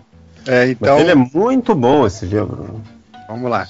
Ele foi publicado em 2014. Ele baseia-se em parte na documentação de um caso real, que é o primeiro registro formal de um assassinato no Rio de Janeiro. E esse assassinato aconteceu em 1567. Foi um, é, um crime passional, né? É, Bom, esse foi tão. Foi um, pra época, né? Foi um negócio tão grandioso. Pra você ter uma ideia, é, entre acusados e testemunhas, 15% da população do Rio de Janeiro é, teve que prestar depoimento. Por quê? A população da cidade do Rio não passava de 400 pessoas nessa época. Tudo começa com um fato real que é o assassinato. Peraí, peraí, peraí, peraí. Deixa eu ver se eu entendi. É um crime passional. É um crime que, a princípio, parece ser um crime passional. Passional, pelo, vamos, vamos só pela definição. É. Passional porque envolve paixão, É, envolve romance. Logo a Pois seguir, é. logo a seguir. Vamos, vamos, Adultério. vamos seguir. Adultério. Então, peraí, 15% da população da cidade envolvida no crime haja adultério. Então, não, não, não. 15% Não, testemunhas, cara. da população Igual da cidade Lula. foi a rolar. Cento e tantas testemunhas. Isso é igual o petrolão, só que foi o passionão, entendeu? Isso foi, você falou 1567, né? Qual era a população do, do, nessa, do A Rio? população do Rio era de 400 pessoas. Ah, 1567. É, razão, 1567, só tinha 400 pessoas no Rio de Janeiro. A cidade tinha dois, dois anos de idade. Aí tinha três ruas. os índios, né? É, então, vamos lá. É, é a história do assassinato de um serralheiro. É onde ele é morto com sete, talvez oito flechadas, tá? Hum. É, então começa já os mistérios, né? É, o Rio, como eu falei, é uma cidade com apenas três ruas, cercada pela mata e com 400 habitantes. A viúva era a mulher mais bonita da cidade. E assim como as demais, mu- a de- as demais mulheres daquela época, elas vinham para casar, para reproduzir para povoar a cidade, né? Então a moça ela tinha sido prometida a dois homens. Só que ela acabou escolhendo um terceiro, que era o serralheiro. Mais um tempero. Ninguém sabe se era adultério, se era um problema de vingança. Bom, o morto era um cara especialista em abrir cofres. Outra, a presença de indígenas por toda parte no Rio de Janeiro que ele ainda estava em formação. Mas aquelas flechas não eram do, do, dos tupinambás, que eram os índios que estavam aqui na época. Era uma flecha diferente. E das oito perfurações que tava lá as flechas nas costas do cara, tinha uma perfuração sem flecha. Bom, não tinham pegadas no local. Isso é uma investigação forense. É, com dados reais, dados reais. É isso que eu ia falar, de o crime foi real. Real, isso é real. Então, eh, não tinha não tinha pegadas no local e aconteceu próximo da famosa e lendária casa Casa de Pedra, tá? Bom, não tinham pegadas, mas haviam marcas de sapato. Aí já não combina flechada com marca de sapato, né? Foi algum francês. Bom, não se sabia. É, Vilegaião tinha acabado de cair dois anos antes. Bom, vamos lá. Não se Mas sabia. ficou gente aqui. Sim, claro, pô. Não se sabia se era um assassino ou vários. Ah, Estranho era o cara ter várias flechadas nas costas, né? Então era um cara muito bom, né? Ou várias pessoas atirando ao mesmo tempo. Bom, nove homens foram apontados como possíveis autores do crime, de acordo com os registros de procedimento judicial instalado para averiguar esse homicídio, né? Então, o Mussa faz essa apresentação do que que tem, né? E ele vai fazendo a narrativa dos depoimentos, né? Ele tenta resolver esse crime pegando todos os depoimentos escritos, mas toma, esses depoimentos têm 400 anos, né? E ele tenta usar uma visão forense atual. E é interessante você ver em alguns momentos a conclusão da justiça é uma e a gente que não tem nenhum conhecimento jurídico e nem precisa, você vê que o cara que deu aquele depoimento, aquela história tá muito estranha, tá muito torta. Você fala, pô, eu não sei como é que esse cara não, não teve um segundo interrogatório, porque essa história desse cara tá muito esquisita. E, ou seja, você, como leitor, você acaba chegando a conclusões muito similares ao do autor. E são bem diferentes das conclusões do pessoal teve na época. Ou seja, você acaba fazendo uma viagem junto com o autor, uma viagem junto para aquele, aquele período, né? E além do que, é, como ele teve que fazer uma pesquisa ampla para poder fazer esse livro, é, tem assim três fatos interessantes que ele falou que a próxima vez que eu encontrar com ele eu vou perguntar. Eu achei interessantíssimo. Né? Ele fala sobre um misterioso feiticeiro islâmico que vivia por aqui naquela época. Olha isso. Aí você fala, pô, um feiticeiro, quer dizer, o cara morava na floresta, tá? Não morava na cidade. É um druida. Com os 400, ele morava na floresta. Um druida, isso aí. E era um feiticeiro islâmico. Bom, Não tem outro nome. Druida islâmico, Gordinho. Não tem outro Meu nome. próximo personagem. Ele comenta sobre uma tribo que morava nos fundos lá da Bahia. Do, do- perdão. Morava nos fundos da Lagoa Rodrigo de Freitas. era uma tribo violentíssima. O pessoal tinha medo de chegar lá, uma tribo pequena, e que eles espalhavam os inimigos mortos ali pela água, pela região, pelas árvores, para feder mesmo e o pessoal não chega perto deles. Você vê histórias do Rio de Janeiro que a gente não conhece, né? A gente vê que nunca foi uma cidade tranquila, né? Nunca foi. É, não, não mudou muita coisa. É, nós temos uma vocação natural. Nós nascemos no Morro do Castelo. Esse É, livro ele, ele, ele foi finalista do prêmio é, de São Paulo. Ele foi eleito pela Veja como os 10 melhores livros do ano. E ele era o único livro do gênero ficção nacional lá dentro. E foi eleito pela Folha de São Paulo como um dos cinco melhores livros do ano. Alberto Mussa, o nosso mantenedor da, tra- da tradição de contar a história de um país através da literatura. Então fica dada a dica aí do segundo, do segundo livro do Laudelino. Um livro sensacional, uma boa pedida aí pelo visto, que vai agradar a gregos e troianos. Vamos em frente, vamos continuar com essa segunda rodada. Chegou de novo a vez do Eduardo Spor. Eduardo, sua segunda indicação para os nossos ouvintes. Beleza, Ricardo. Então vamos lá para a segunda rodada. Como eu falei aí pro, do livro é, Lídice, né? Para não ficar também muito sisudo, eu vou falar então de um livro de fantasia aqui, que eu li um clássico. É, tem um tempo já que eu que eu tenho eu venho lendo alguns livros do Tolkien, né? Então tem uns três anos atrás aí que eu que eu li o Silmarillion e aí fiquei com vontade de continuar lendo tal a, a obra, pelo menos a obra dele que envolve a Terra Média, né? E aí, finalmente, esse ano, é, ano passado, na verdade, eu peguei para ler o Contos Inacabados, né? Então, é, é, o que acontece? O, o Silmarillion te- é, fala é, horrores, né? Diz que é, tem que tomar cuidado para para você ler, que tem que ter toda a preparação, tem que conhecer o Tolkien e tal. E na verdade eu achei o livro muito mais fácil do que o, do que o Senhor dos Anéis, o Silmarillion, né? que não é o livro que eu vou falar agora. E aí eu resolvi então é, encarar Contos Inacabados. E, cara, é, existe um motivo para esse livro se chamar Contos Inacabados, é porque são realmente contos inacabados. O que, que são? Literal, né? O, momen- o título é literal. O que, que é o Contos Inacabados? É isso. O, é, o, o Christopher Tolkien, que é o filho do, filho do Tolkien, que a gente imagina um cara novinho, mas já é um, um velho, assim, parece mais velho que o pai hoje em dia, né? Quando a gente fala Christopher Tolkien, tu imagina um cara de uns 30 anos e tal, né? E ele pegou então esses. Os escritos que o pai. As, as coisas que o pai escreveu, meio que organizou aquilo. Mudou algumas coisas para poder fazer sentido e organizou todas aquelas histórias. Então o que eu ia dizer é o seguinte: é um, é um livro muito bom, é um livro excelente, mas eu não recomendaria, né, é, eu só recomendaria esse livro para aqueles que realmente são apaixonados pela Terra-média, são apaixonados por Tolkien e querem conhecer não só a Terra-média, como o trabalho dele. Você quer curtir um bom livro de fantasia, um excelente livro de fantasia, leia é o Hobbit, leia o Senhor dos Anéis e leia Silmarillion. Para por aí. Essa é a minha, minha recomendação. Parem por aí. Se você quiser, se for interessado por fantasia, se for interessado por Tolkien, for interessado, quer saber mais assim mesmo, é, é, digamos assim, do, do off, vamos dizer assim, não só do, do on, do que, que tem na Terra-média, mas também do off, o trabalho dele, então você lia Contos Inacabados, porque tem coisas, inclusive, que contradizem o que estão no Silmarillion e o que está nos Seus Anéis. Não, não é bem contradizem, mas ele tem uma outra visão sobre aquela coisa. Porque o Tolkien ele foi escrevendo, ele é um cara que escrevendo, tinha muito rascunho, tem rascunho até hoje.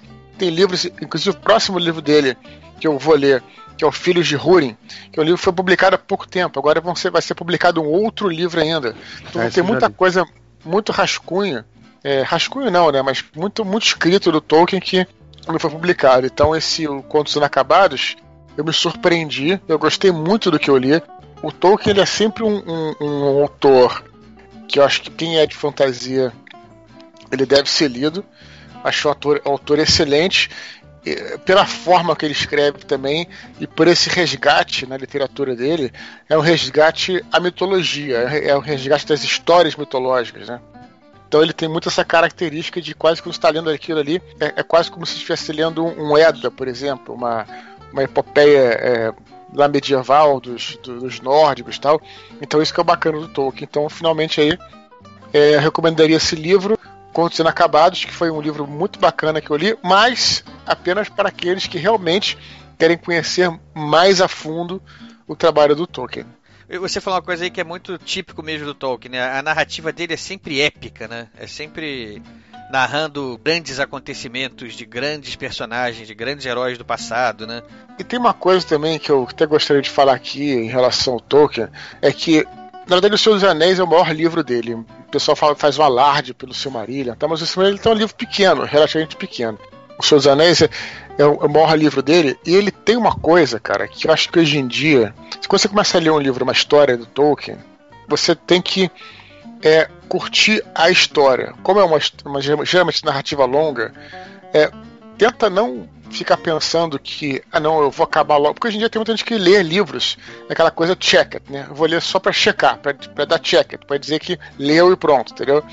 E eu acho que isso não é o espírito que se deve trazer quando você lê um livro. Eu acho que ler, ler um livro é você enfim, relaxar lá na sua poltrona, na sua cama, sei lá, na sua cadeira e ler se hora para terminar, sem ficar preocupado. Ah, não, eu vou ler. Por isso eu, não, eu particularmente não gosto muito dessa coisa de meta de leitura, porque você é obrigado a ler um livro em três, quatro dias, sabe? Eu não gosto disso.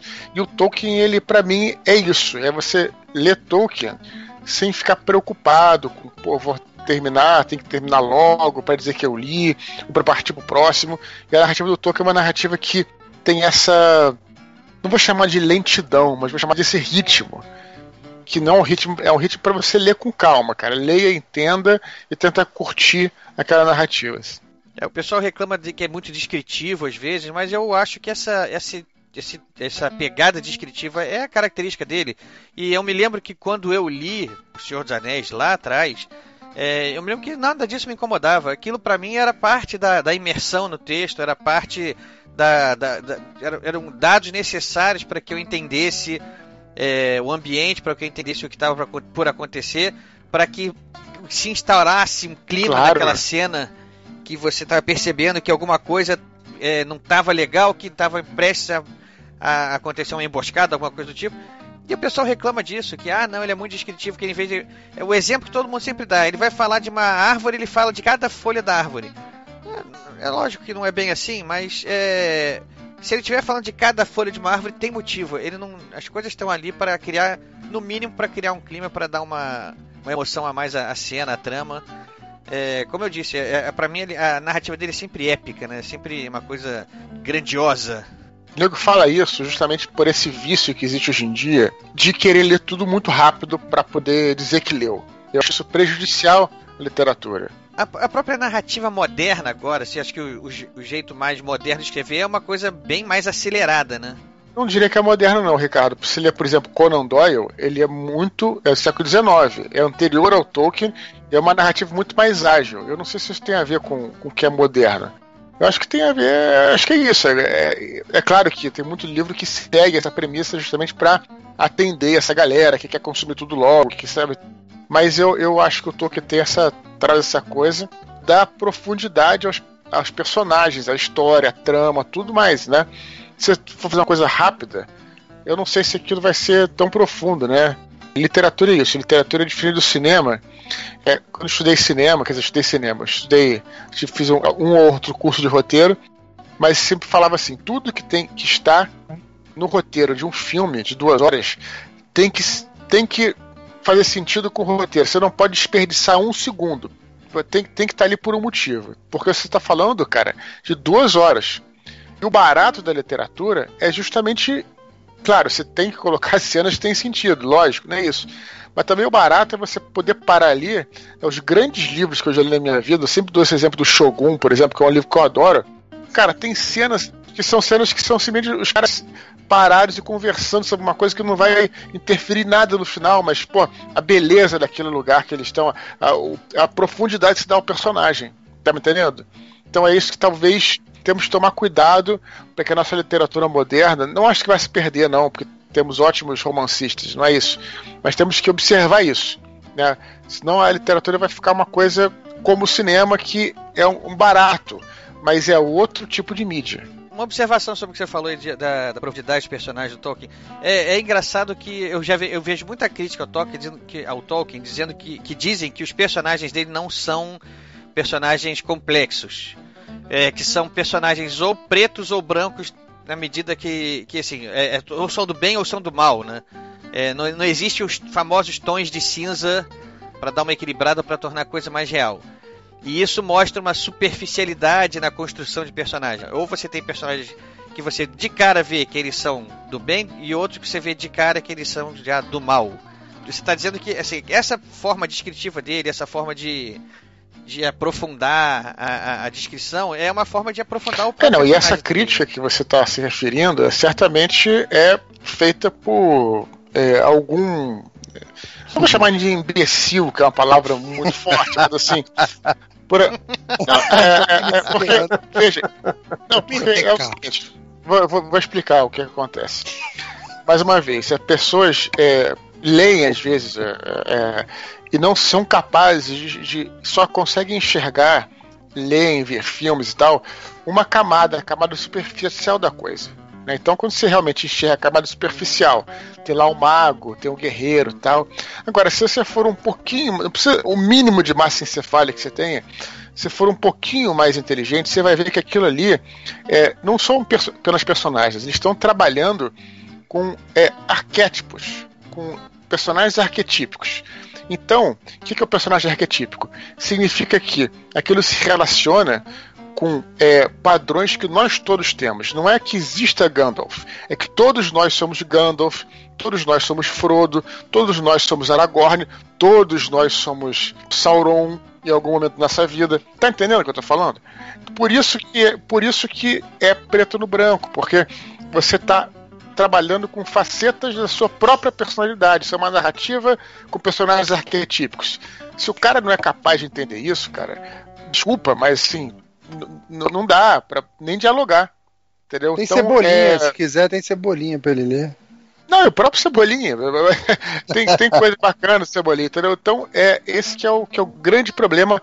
E aí você falou isso, que é, faz a conexão com o que eu tinha falado no início. Que é as pessoas ler, é, as pessoas consumirem a literatura de forma superficial, que é o que está acontecendo não vou dizer que está acontecendo hoje em dia, sempre aconteceu, mas eu me preocupo muito. E as pessoas uhum. que consomem literatura tão cara que vê os seus anéis e fala isso, fala uma pois é. imbecilidade é. dessa, ele tá na cara que ele consumiu Seus Anéis. Talvez ele nem tenha lido o livro, ou se leu, consumiu de uma forma superficial. Ele não entendeu absolutamente nada. Ele não entendeu que o Frodo, por exemplo, com medo de sair do condado, somos todos nós com medo de entrar numa nova aventura, entrar no novo emprego, entrar na nova escola. Ele nunca entendeu que é, o, o herói incorruptível lá do Aragorn, nós seremos incorruptíveis em um momento. Em outros momentos da nossa vida, nós seremos Boromir, e cairemos em algum momento, né? Em algum, em algum momento sentiremos inveja, inveja também, então seremos como Sauron em algum momento. Então, cara, realmente se essa, essa crítica que eu vi falando sobre isso fazia uma comparação com os personagens de Game of Thrones, que é uma obra moderna, contemporânea, né? tá, tá sendo, ainda não terminou a obra de ser escrita, e as pessoas estavam comentando que os personagens de Game of Thrones são personagens muito mais críveis na medida que você vê em cada personagem todos esses conflitos acontecendo. Né? O, por exemplo, lá no, no, no Tyrion, né? que é o anão, que é o personagem mais carismático da série, que todo mundo adora ele, ele tem seus momentos de vilão e tem seus momentos de herói. Né? E ao mesmo tempo, por, por, pelo fato de ele ser uma, um, um anão, uma, uma, uma, espécie de aberração da época, uma, uma coisa que, que era grotesca, a gente também vê toda a insegurança que tem dentro dele. Isso eu achei até uma coisa. É, essa análise de Game of Thrones era uma, era uma análise que estava até bem feita, digamos assim. Mas quando comparou com, com Senhor dos Anéis e veio falar que os personagens do Senhor dos Anéis eram retos, planos. O Martin é, disse que o sonho dele era o sonho dele era escrever os livros do Tolkien. Aí acabou o assunto. Bem, deixa eu colocar meus dois centavos aqui, porque eu acho que eu sou o único anti-Tolkien da mesa.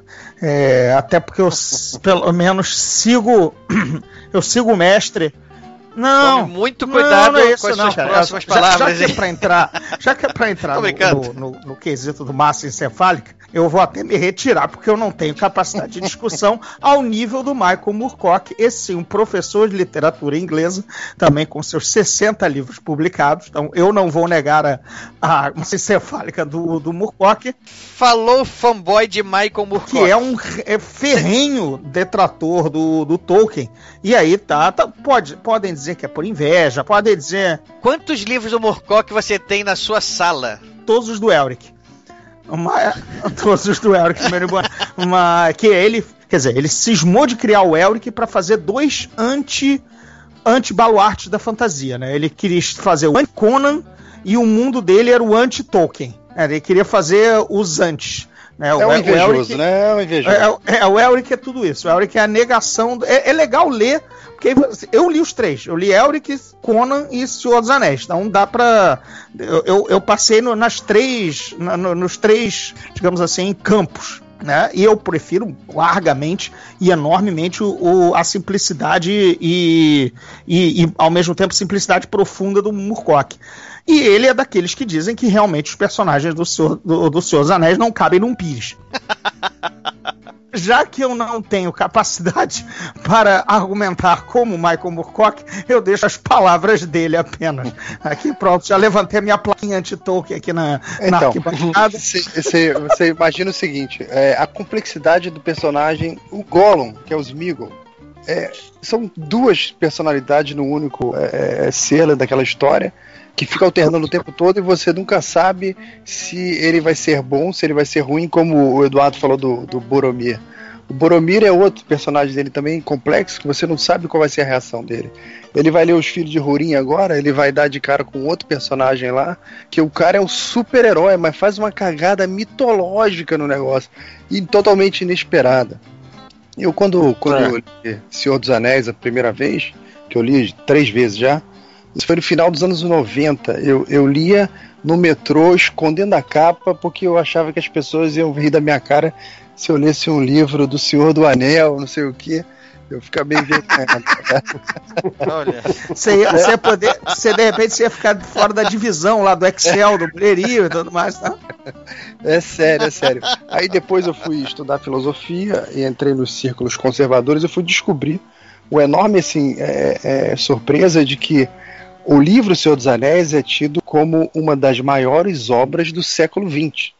É, é, ele chega ao ponto de ser recomendado em várias escolas, é, seminários católicos de formação de padres. Os padres leem essa obra inteira, tá? Justamente foi o que o Eduardo falou, essa questão dos arquétipos, né? Porque ao identificar aqueles arquétipos na obra, eles identificarão aqueles arquétipos na vida real. Tá? E uma maneira claro. de conhecer uma, uma, pletora de arquétipos, como tem na obra do Tolkien. É, uma é um baita, também. É um baita de um atalho, né? Então é uma obra que eu sempre volto ao Senhor dos Anéis quando eu me sinto poluído pela literatura moderna. Eu quero voltar àquela linguagem que eu gosto muito da maneira como ele escreve. Né? A, a questão das, eu gosto das descrições dele.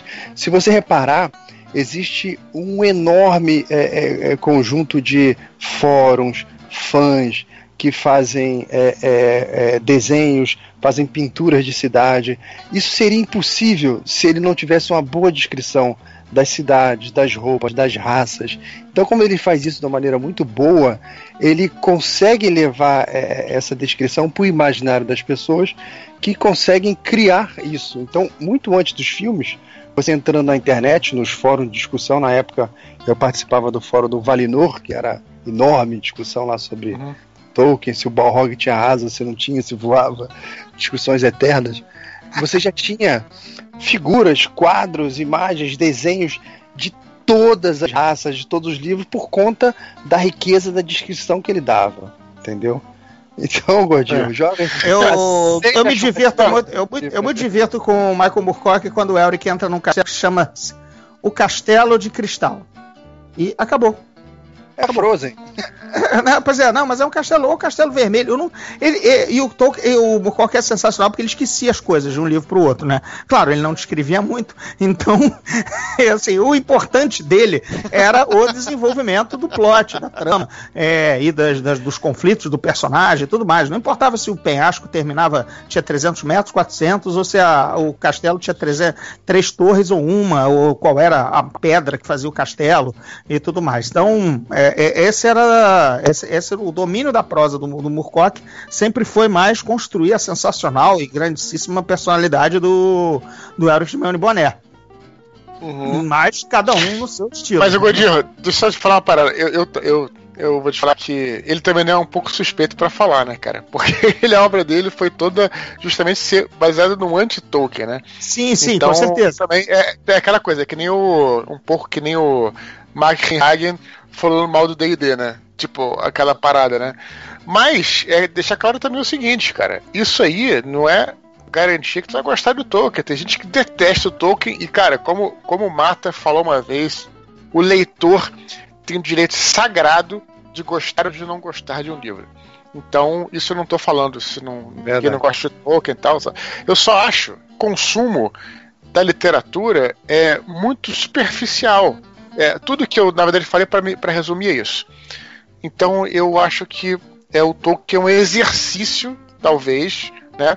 Para algumas pessoas que querem fazer uma leitura, enfim, mais E como qualquer livro, deve ser lido da minha visão ser essa coisa de que ah, vou ter que terminar amanhã, ou vou ter que terminar até tal dia, ou ler para poder conversar com alguém, porque também você não absorve coisa nenhuma, né? Então acho que é que nem, é que nem fazer maratona de série também, mesmo mesmo sendo claro. uma outra mídia, né? Se você Cara, você nem aproveitou, você nem raciocinou de um capítulo para o outro, né? Você, enfim, enfiou uma maratona inteira de uma série ou de um livro de 600 páginas só para poder conversar no dia seguinte.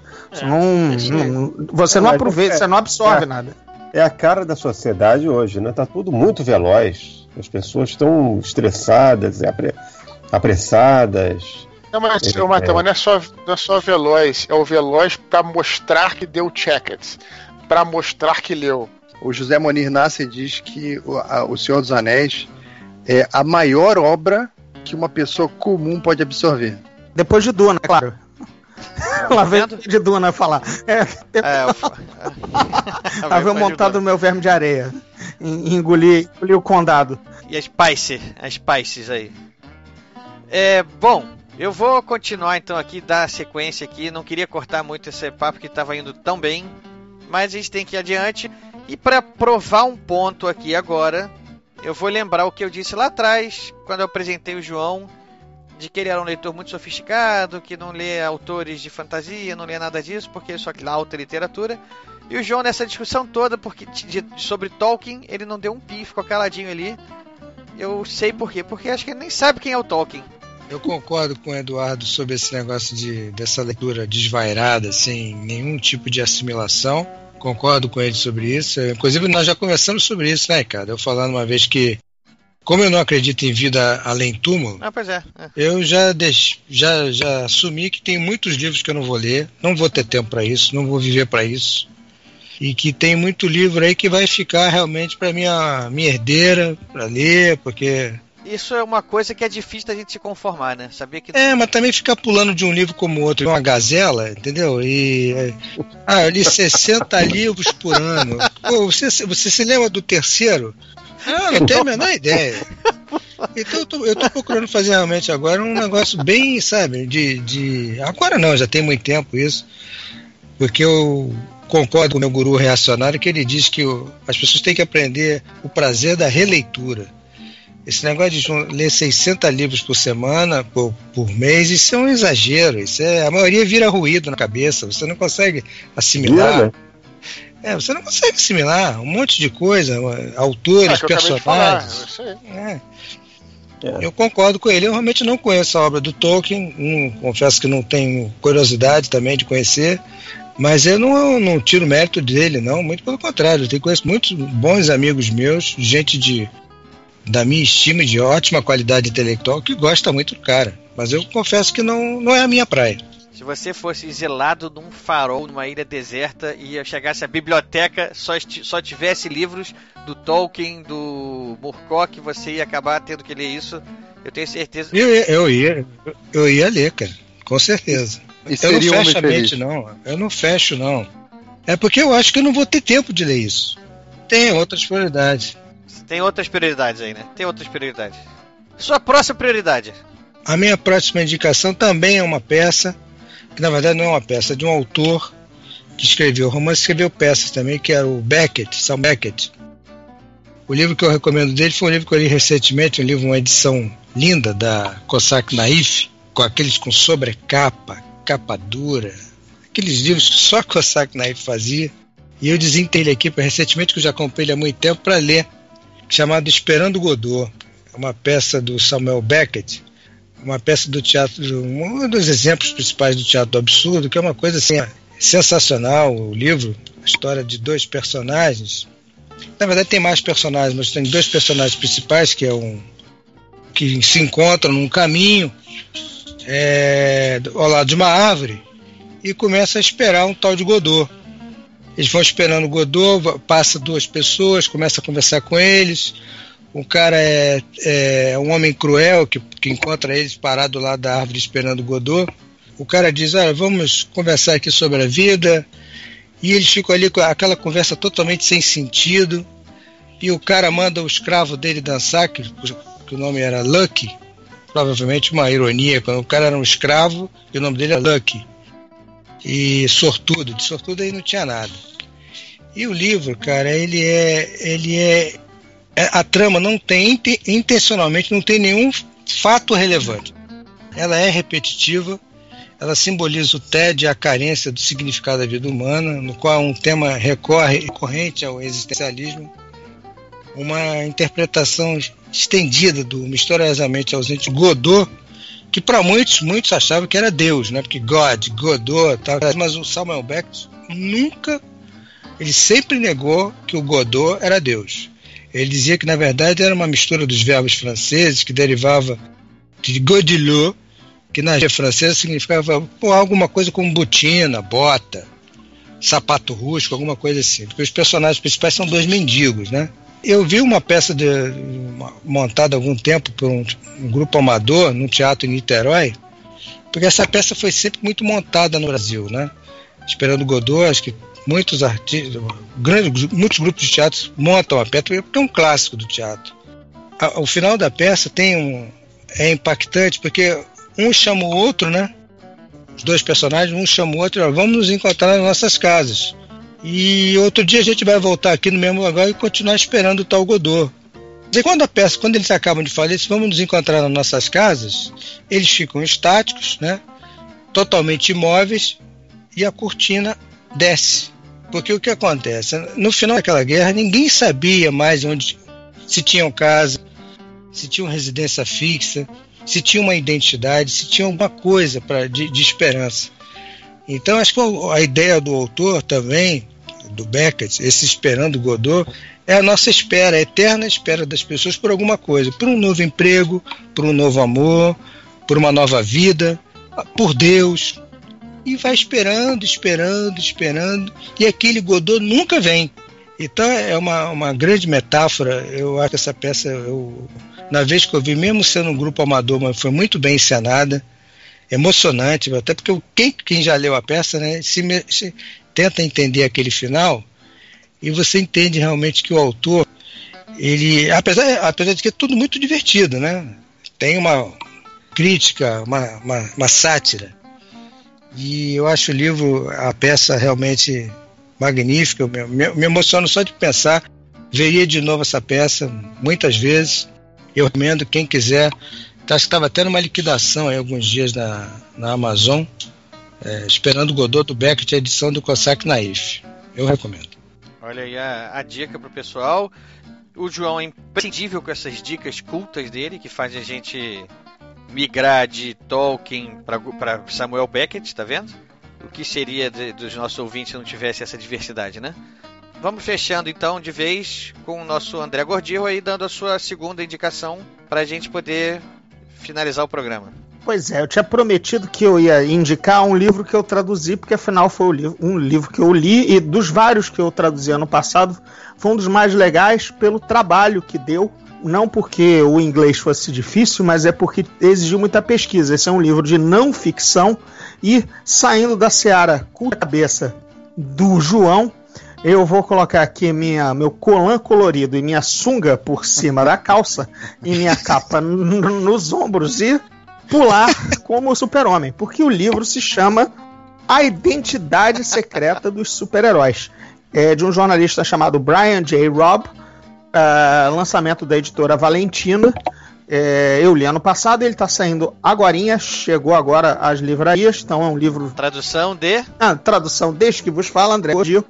Que é o que, que, que, que é esse livro? Esse livro é uma biografia da figura arquétipo, vamos lá falar no que o, o Eduardo tanto gosta, do arquétipo do super-herói. A biografia dessa figura que desde pelo menos os anos 30, né, desde o do super-homem, pelo menos, permeia o, o, a, o imaginário popular como, digamos, como o autor defende, como as novas figuras mitológicas. Né, o autor abre fazendo uma, uma, um levantamento dizendo que a humanidade sempre curtiu né, uma, figuras heróicas, mitológicas, míticas, que realizavam grandes feitos além do, do homem, sobre-humanos, né, super-humanos, tipo o Hércules com sua super força e, e 12 trabalhos, o, o deus da velocidade, Zeus que atirava seus raios e tudo mais. Quer dizer, tudo aquilo todas aquelas histórias também vamos para os nórdicos, né, que depois viraram até inspiração, todo mundo sabe, para super-heróis Marvel, o ciclo do Thor, do Odin, do Loki, o Balder e tudo mais. Quer dizer, isso sempre existiu na humanidade e esse nicho de mitologia de seres fabulosos que realizam coisas do outro mundo foi preenchido nos tempos modernos, no século XX, agora continuando no nosso século XXI, com a figura do super-herói. Esse livro, então, conta as origens. É, é um mini, é um mini manual para você tá, para tirar, para você ser um nerd que pode tirar onda, né? Para porque na verdade versa sobre tudo que a gente tá vendo no cinema hoje. A gente tá vendo esse ano tem filme da Liga da Justiça, esse tem mais Batman, tem mais, tem todo ano tem de dois em dois anos tem um filme dos Vingadores. Então tá, é, esse livro cobre as origens de todos esses personagens e, e mas ao mesmo tempo também traz quase que conta também um pouco da história do século XX, porque a figura do super-herói, pelo menos os seus protagonistas, refletem muito as suas épocas, né? O que, que a gente pega, por exemplo, a gente imagina hoje o super-homem como? Super-homem voando, voltando à Terra, voltando, fazendo a Terra é, voltar ao contrário, com o seu super voo, é, batendo em entidades cósmicas e tudo mais, mas na verdade o super-homem, como ele nasceu nos anos 30, junto com o Batman, inclusive, ou seja, os anos da Grande Depressão, na verdade o super-homem começou a carreira dele batendo em gangster, né, em bandidos comuns, em o que seria hoje é, é, o equivalente se o super-homem só em traficante, digamos assim, na, no Rio de Janeiro. Que fazem, entendeu? que fazem. Que, que fazem. fazem. Pois é. Mas por quê? Porque era, era a vilania da época, né? Era o grande problema social nos anos 30 no, no, nos Estados Unidos, na crise da depressão, a lei seca, os gangsters, esse, esse, era o inimigo. E, por exemplo, quando surgiu o perigo atômico, quando a gente teve a Segunda Guerra Mundial, é, e tudo mais, aí é que os super-heróis passaram a enfrentar os cientistas malucos, o perigo, o perigo atômico, os monstros, digamos, foi aí que surgiu o Godzilla também, apesar de ele não ser super-herói. Quer dizer, aí começaram a, a mudar. Né? Hoje em dia a gente teve a, a, própria origem do Homem de Ferro, né? Ele mudou várias vezes ao longo do tempo e o, esse livro mapeia isso.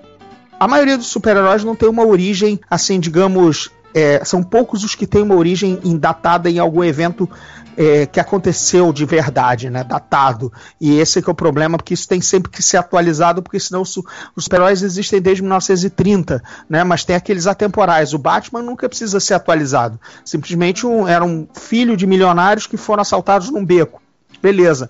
Mas, por exemplo, o, o Homem de Ferro nasceu, ele, é, ele era prisioneiro na Guerra da Coreia, né? Que depois teve agora que ser transplantado a Afeganistão no, no cinema. O Justiceiro, ele era um veterano da Guerra do Vietnã. Pronto, ele já está datado como uma figura dos anos 70. Então, toda vez que o Punisher sempre, o Justiceiro sempre é renovada a origem dele por conta de ter um conflito, o último conflito mais recente americano para ele ser um veterano, né? Mas tem personagens personagens que, por exemplo, Super-Homem também só caiu na Terra, pode cair, pode ter caído em qualquer momento. Então, estão sem personagens mais atemporais. O Capitão América tá salvo disso, né? Porque ele foi congelado na Segunda Guerra e descongelado nos tempos atuais, ou seja, qualquer época, né? Que seja a atual que a gente esteja contando as histórias dele, mas ele tá congelado lá na Segunda Guerra. Então, é, esse livro é muito bacana. A minha tradução é, acrescentou muita nota de rodapé, porque a gente tem como lá nos Estados Unidos é tudo publicado pela Marvel, pela DC e tudo mais. Mas aqui a gente conhece, sabe que os quadrinhos foram publicados por N editoras, né? Temos, tivemos a Rio Gráfica Editora, tivemos a Block, tivemos a Abril, a Panini, né, publicando super-heróis. Então, cada vez que mudava de editora, mudava a tradução, mudava retomadas de fase meio malucas e tudo mais. Então, eu como colecionador e e, e, pesquisador de quadrinhos, eu fiz uma, umas notas de rodapé muito legais, dizendo que, por exemplo, que a Tempestade do X-Men dos é, foi na primeira vez que ela surgiu no Brasil, ela foi traduzida como centelha, entendeu? E depois como tempestade, o Homem de Gelo virou geleira, e depois Homem de Gelo. Então tem esses detalhes nossos aqui, até abordando, por exemplo, Smallville, né? A cidade do super-homem, que sempre foi Pequenópolis nos gibis, e na dublagem do SBT também, de Smallville. Também eles honraram o nome tradicional dos quadrinhos dos anos 40, 50, que era Pequenópolis, né? Mas apesar da gente chamar o seriado de Smallville, porque na Warner passava com esse nome sem a, sem a tradução mais assim, nostálgica. Então isso está tudo na minha tradução para contextualizar assim. E, e, o livro tem uns dados bem bacanas. Eu não sei aqui se a maioria da mesa, até porque dos, dos colegas aqui, até porque nego não é tão nerd a esse ponto, mas, por exemplo, é de saber que a Kryptonita, né, a, conhecida arma, é o ponto fraco do Super-Homem, não nasceu nos quadrinhos, nasceu no programa de rádio do Super-Homem. Né, que eles tinham um radio show que durou 10 anos e tudo mais, semanal, um, e que eles tinham que inventar perigos para o super-homem. A Kryptonita nasceu no programa de rádio, foi parar depois no gibi. Então essas curiosidades estão nesse livro que se chama A Identidade Secreta dos Super-Heróis, do Brian J. Cobb, e da lançado pela editora Valentina. É muito bacana para quem quiser tirar onda de super nerd, saber tudo sobre os super-heróis e entrar no cinema, sim, tirando onda. Essa é a minha dica depois do Esperando Godot, né? A gente vai para esperando o Clark Kent. Entendeu?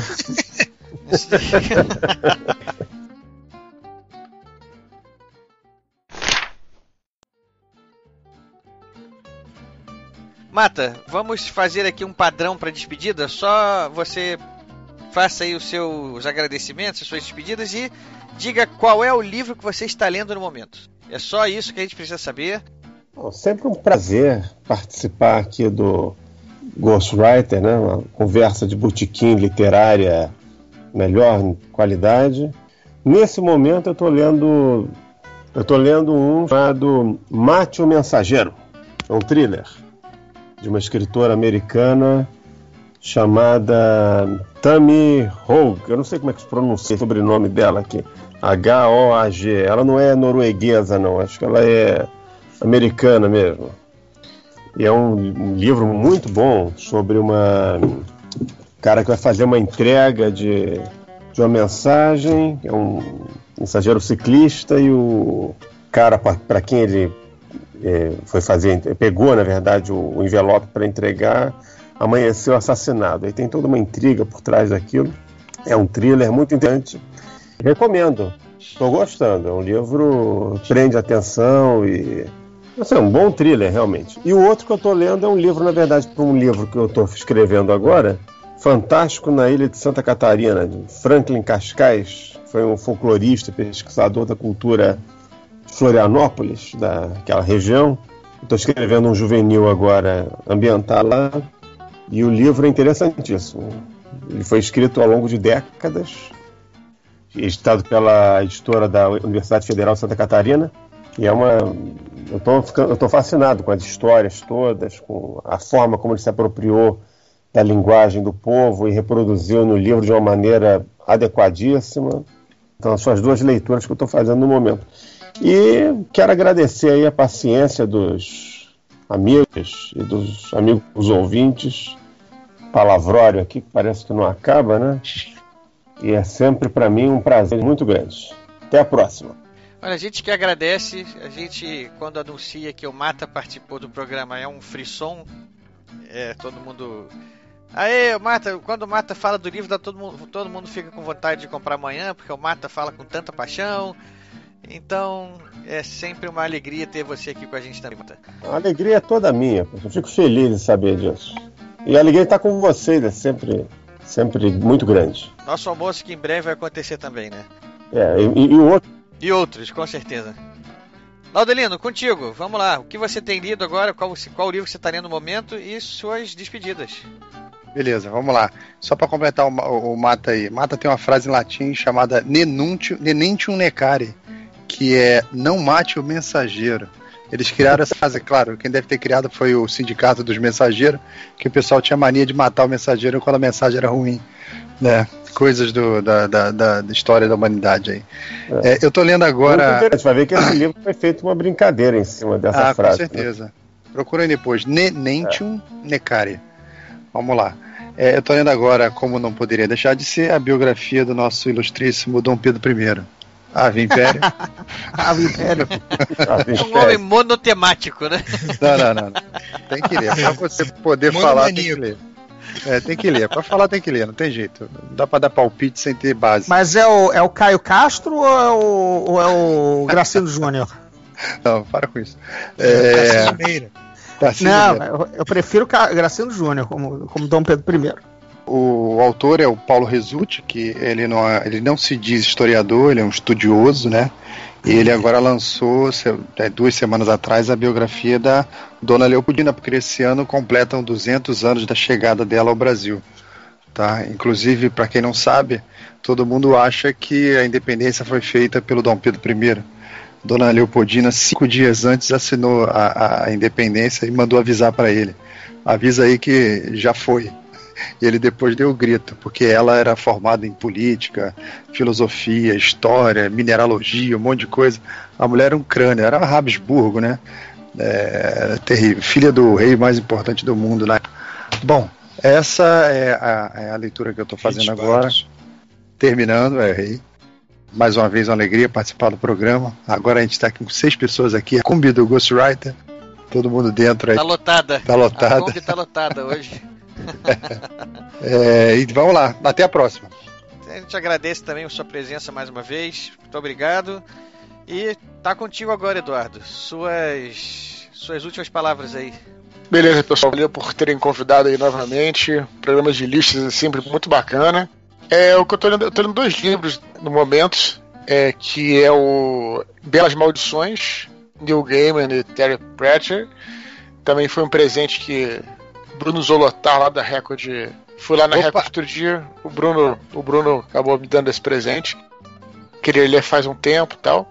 E também estou lendo o segundo livro, cara, das Crônicas Saxônicas, que é o Cavaleiro da Morte, se eu não me engano. É o segundo comecei a ler ontem, Crônicas Saxões do Bernard Corner, né? Então estou lendo esses dois livros da Record aí. É, por acaso, dois da Record, coincidência. E, e, enfim, cara, queria agradecer aí mais uma vez o convite. Espero que tenham gostado aí do programa. Até a próxima. A gente que sempre agradece, que seria sem, sem os nossos sócios aqui, né? João! Tá esperando o Godot ainda, deixa ele. Suas leituras sofisticadas aí, cultas. Cara, de jeito nenhum, eu já, já falei isso pra você. Eu tô lendo agora um, um, um livro da uma politóloga guatemalteca, Glória Álvares, uma politóloga guatemalteca. Politóloga, você vai. vai... Formada em ciência política. politóloga. É, politóloga. e um, um, um, economista advogado chileno chamado Axel Kaiser, o nome do livro é El Engaño Populista que é sobre essas mazelas, nossas mazelas aqui, as origens das mazelas da América Latina, principalmente, com esses nossos, como diria o Caetano Veloso, nossos ridículos políticos, tiranos. É, uma, é, um livro bem interessante. Ele faz, ela faz uma apanhada assim das origens do populismo na América do Sul, na América Latina, e das soluções que eles propõem, né, para a gente tentar se livrar dessas pragas aí. São boas leituras, Necessárias necessárias. Gordinho, sua, sua despedida e sua leitura atual também, ou tradução atual, tanto faz. É, a tradução é a leitura. Olha, quero agradecer sempre aí o convite generoso do, escritor fantasmagórico, escritor fantasminha, nossos amigos. não é tão divertido quanto o nosso almoço, acredito, leitores, é mais divertido quando a gente está junto, porque a gente aponta para a cara um do outro, brinca, rouba batata frita e tudo mais. É, na última vez a gente teve uma porção generosa de batata frita, o resto da mesa não teve, né, Laudelino? É verdade. É, é, Saiu uma tal. pancadaria. É verdade, a pancadaria foi quase Porção tanto quanto extra. da porção extra, quase tanto quanto a, a pancadaria lá da lista do Excel do Laudelino. Eu vou seguir na linha do Laudelino, vou dizer um ave império, mas na verdade é porque eu tô realmente no império. Eu estou lendo Star Wars Throne, que é a- o novo livro de Timothy Zahn que eu estou traduzindo, vai ser lançado pela Aleph. É a retomada do Timothy Zahn ao personagem que o catapultou à fama em 91 com Herdeiros do Império, né? É, o herdeiro do Império, como você queira chamar, que é o- a figura do grão-almirante Tron, aquele super almirante, super estrategista do Império, Império, claro, o Império de Guerra nas Estrelas, o Império Galáctico, o azulão, como a gente chama muito afetuosamente. E esse livro é importantíssimo para os fãs de Star Wars, é porque ele, ele, ele sedimenta, ele confirma que o personagem finalmente é canônico, né? Porque teve toda aquela celeuma an- a- é, quando a Disney comprou a, a Lucasfilm e tudo mais, que eles negaram todo o passado daqueles livros de Star Wars publicados desde 1900 e- bolinha. Tudo aquilo foi, digamos assim, cons- desconsiderado como, como oficial na, na, na cronologia de Star Wars. Mas agora, como esse livro do, do Timothy Zahn é dessa nova gerência, dessa nova gestão da Disney Books, é, ele é considerado canônico. Então, o Tron agora, oficialmente, o Grão-Almirante, faz parte do universo Star Wars, tanto é que está no desenho animado Rebels. E esse é o livro que eu estou traduzindo agora. Ele, malandramente, o Timothy Zahn coloca o personagem. Esse é um, um prólogo, mostra como ele entrou para o Império. Então, ele ainda não é o Grão-Almirante, ele é apenas um alienígena azul encontrado por, uma, por um, um imperial num planeta, é, exilado do seu povo, e ele vai galgar os patamares até se tornar o, o Grão-Almirante Tron que todos conhecemos. Esse é o livro que eu estou lendo agora e também estou traduzindo, recomendo. E um último side note, eu também li agora um, uma- um compêndio do, do Pato Donald que está saindo pela, pela, eh, pela Abril. Né? Quem tem acompanhado aí, talvez, os lançamentos da Disney da, da Abril, estão vendo que obras clássicas estão sendo re- re- relançadas. E esse é um livro do, daquele, daquelas compilações dos quadrinhos do Pato Donald e do Tio Patinhas criados pelo Karl Barks. Né? O Karl Barks é o gênio lá do, do Império Disney que criou todos os patos, patos, o Donald, os sobrinhos, o Tio Patinhas, vovó Donalda, tudo aquilo. Por que, que eu tô lendo isso? Primeiro, claro que eu adoro quadrinhos, esse é, é- eu acho que esse é o supra-sumo da, da obra da, da- dos quadrinhos Disney, os quadrinhos do Karl Barks, e porque eu tô traduzindo a parte final do livro, que não é, não é gibi, os balões, não, mas sim são artigos sobre as histórias e sobre o Karl Barks e contando como ele, como algumas histórias foram criadas na época do divórcio dele, outras que ele colocava os problemas pessoais que ele vivia na vida no próprio Pato Donald, contextualizando as piadas e as desventuras dos patos e tudo mais. Então tá, é, é um livro histórico, é bem é uma parte um adendo histórico bem bacana nessa coleção que a, que a Disney tá, tá lançando e eu tô traduzindo essa parte aí mais a de artigos e tudo mais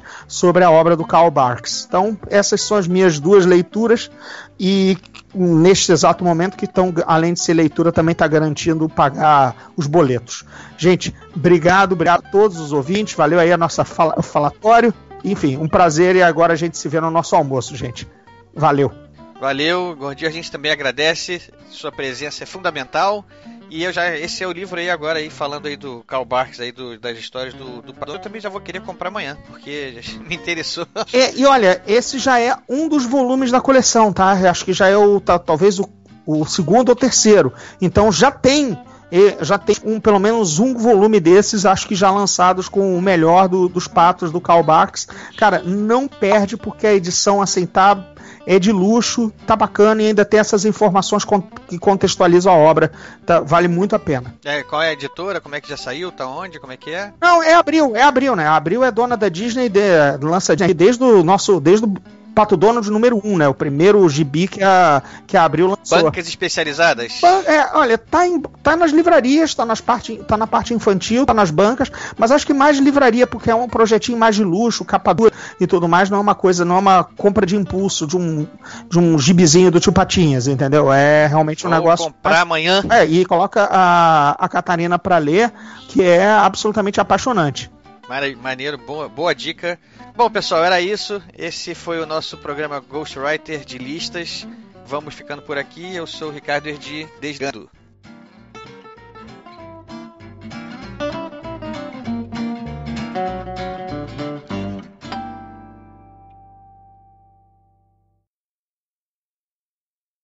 Não é a primeira vez dele, mas é a primeira vez nos últimos anos, né? E estou chamando aqui o nosso querido amigo André Gordinho. Nossa, meu nome já provocou tanta risada da sua não, parte. Eu quis fazer uma, pi uma piada na chamada, mas não ficou legal. Vamos tentar não, de isso, novo. Isso... Pô, parece que chamou o Bozo, chamou o Bozo. Né? É, o próprio, o próprio Modena botou aqui já repete a apresentação do Gordinho. De novo. Acho, que- acho, que, acho que o Ricardo chamou o Jack Daniel, ficou o Bozo.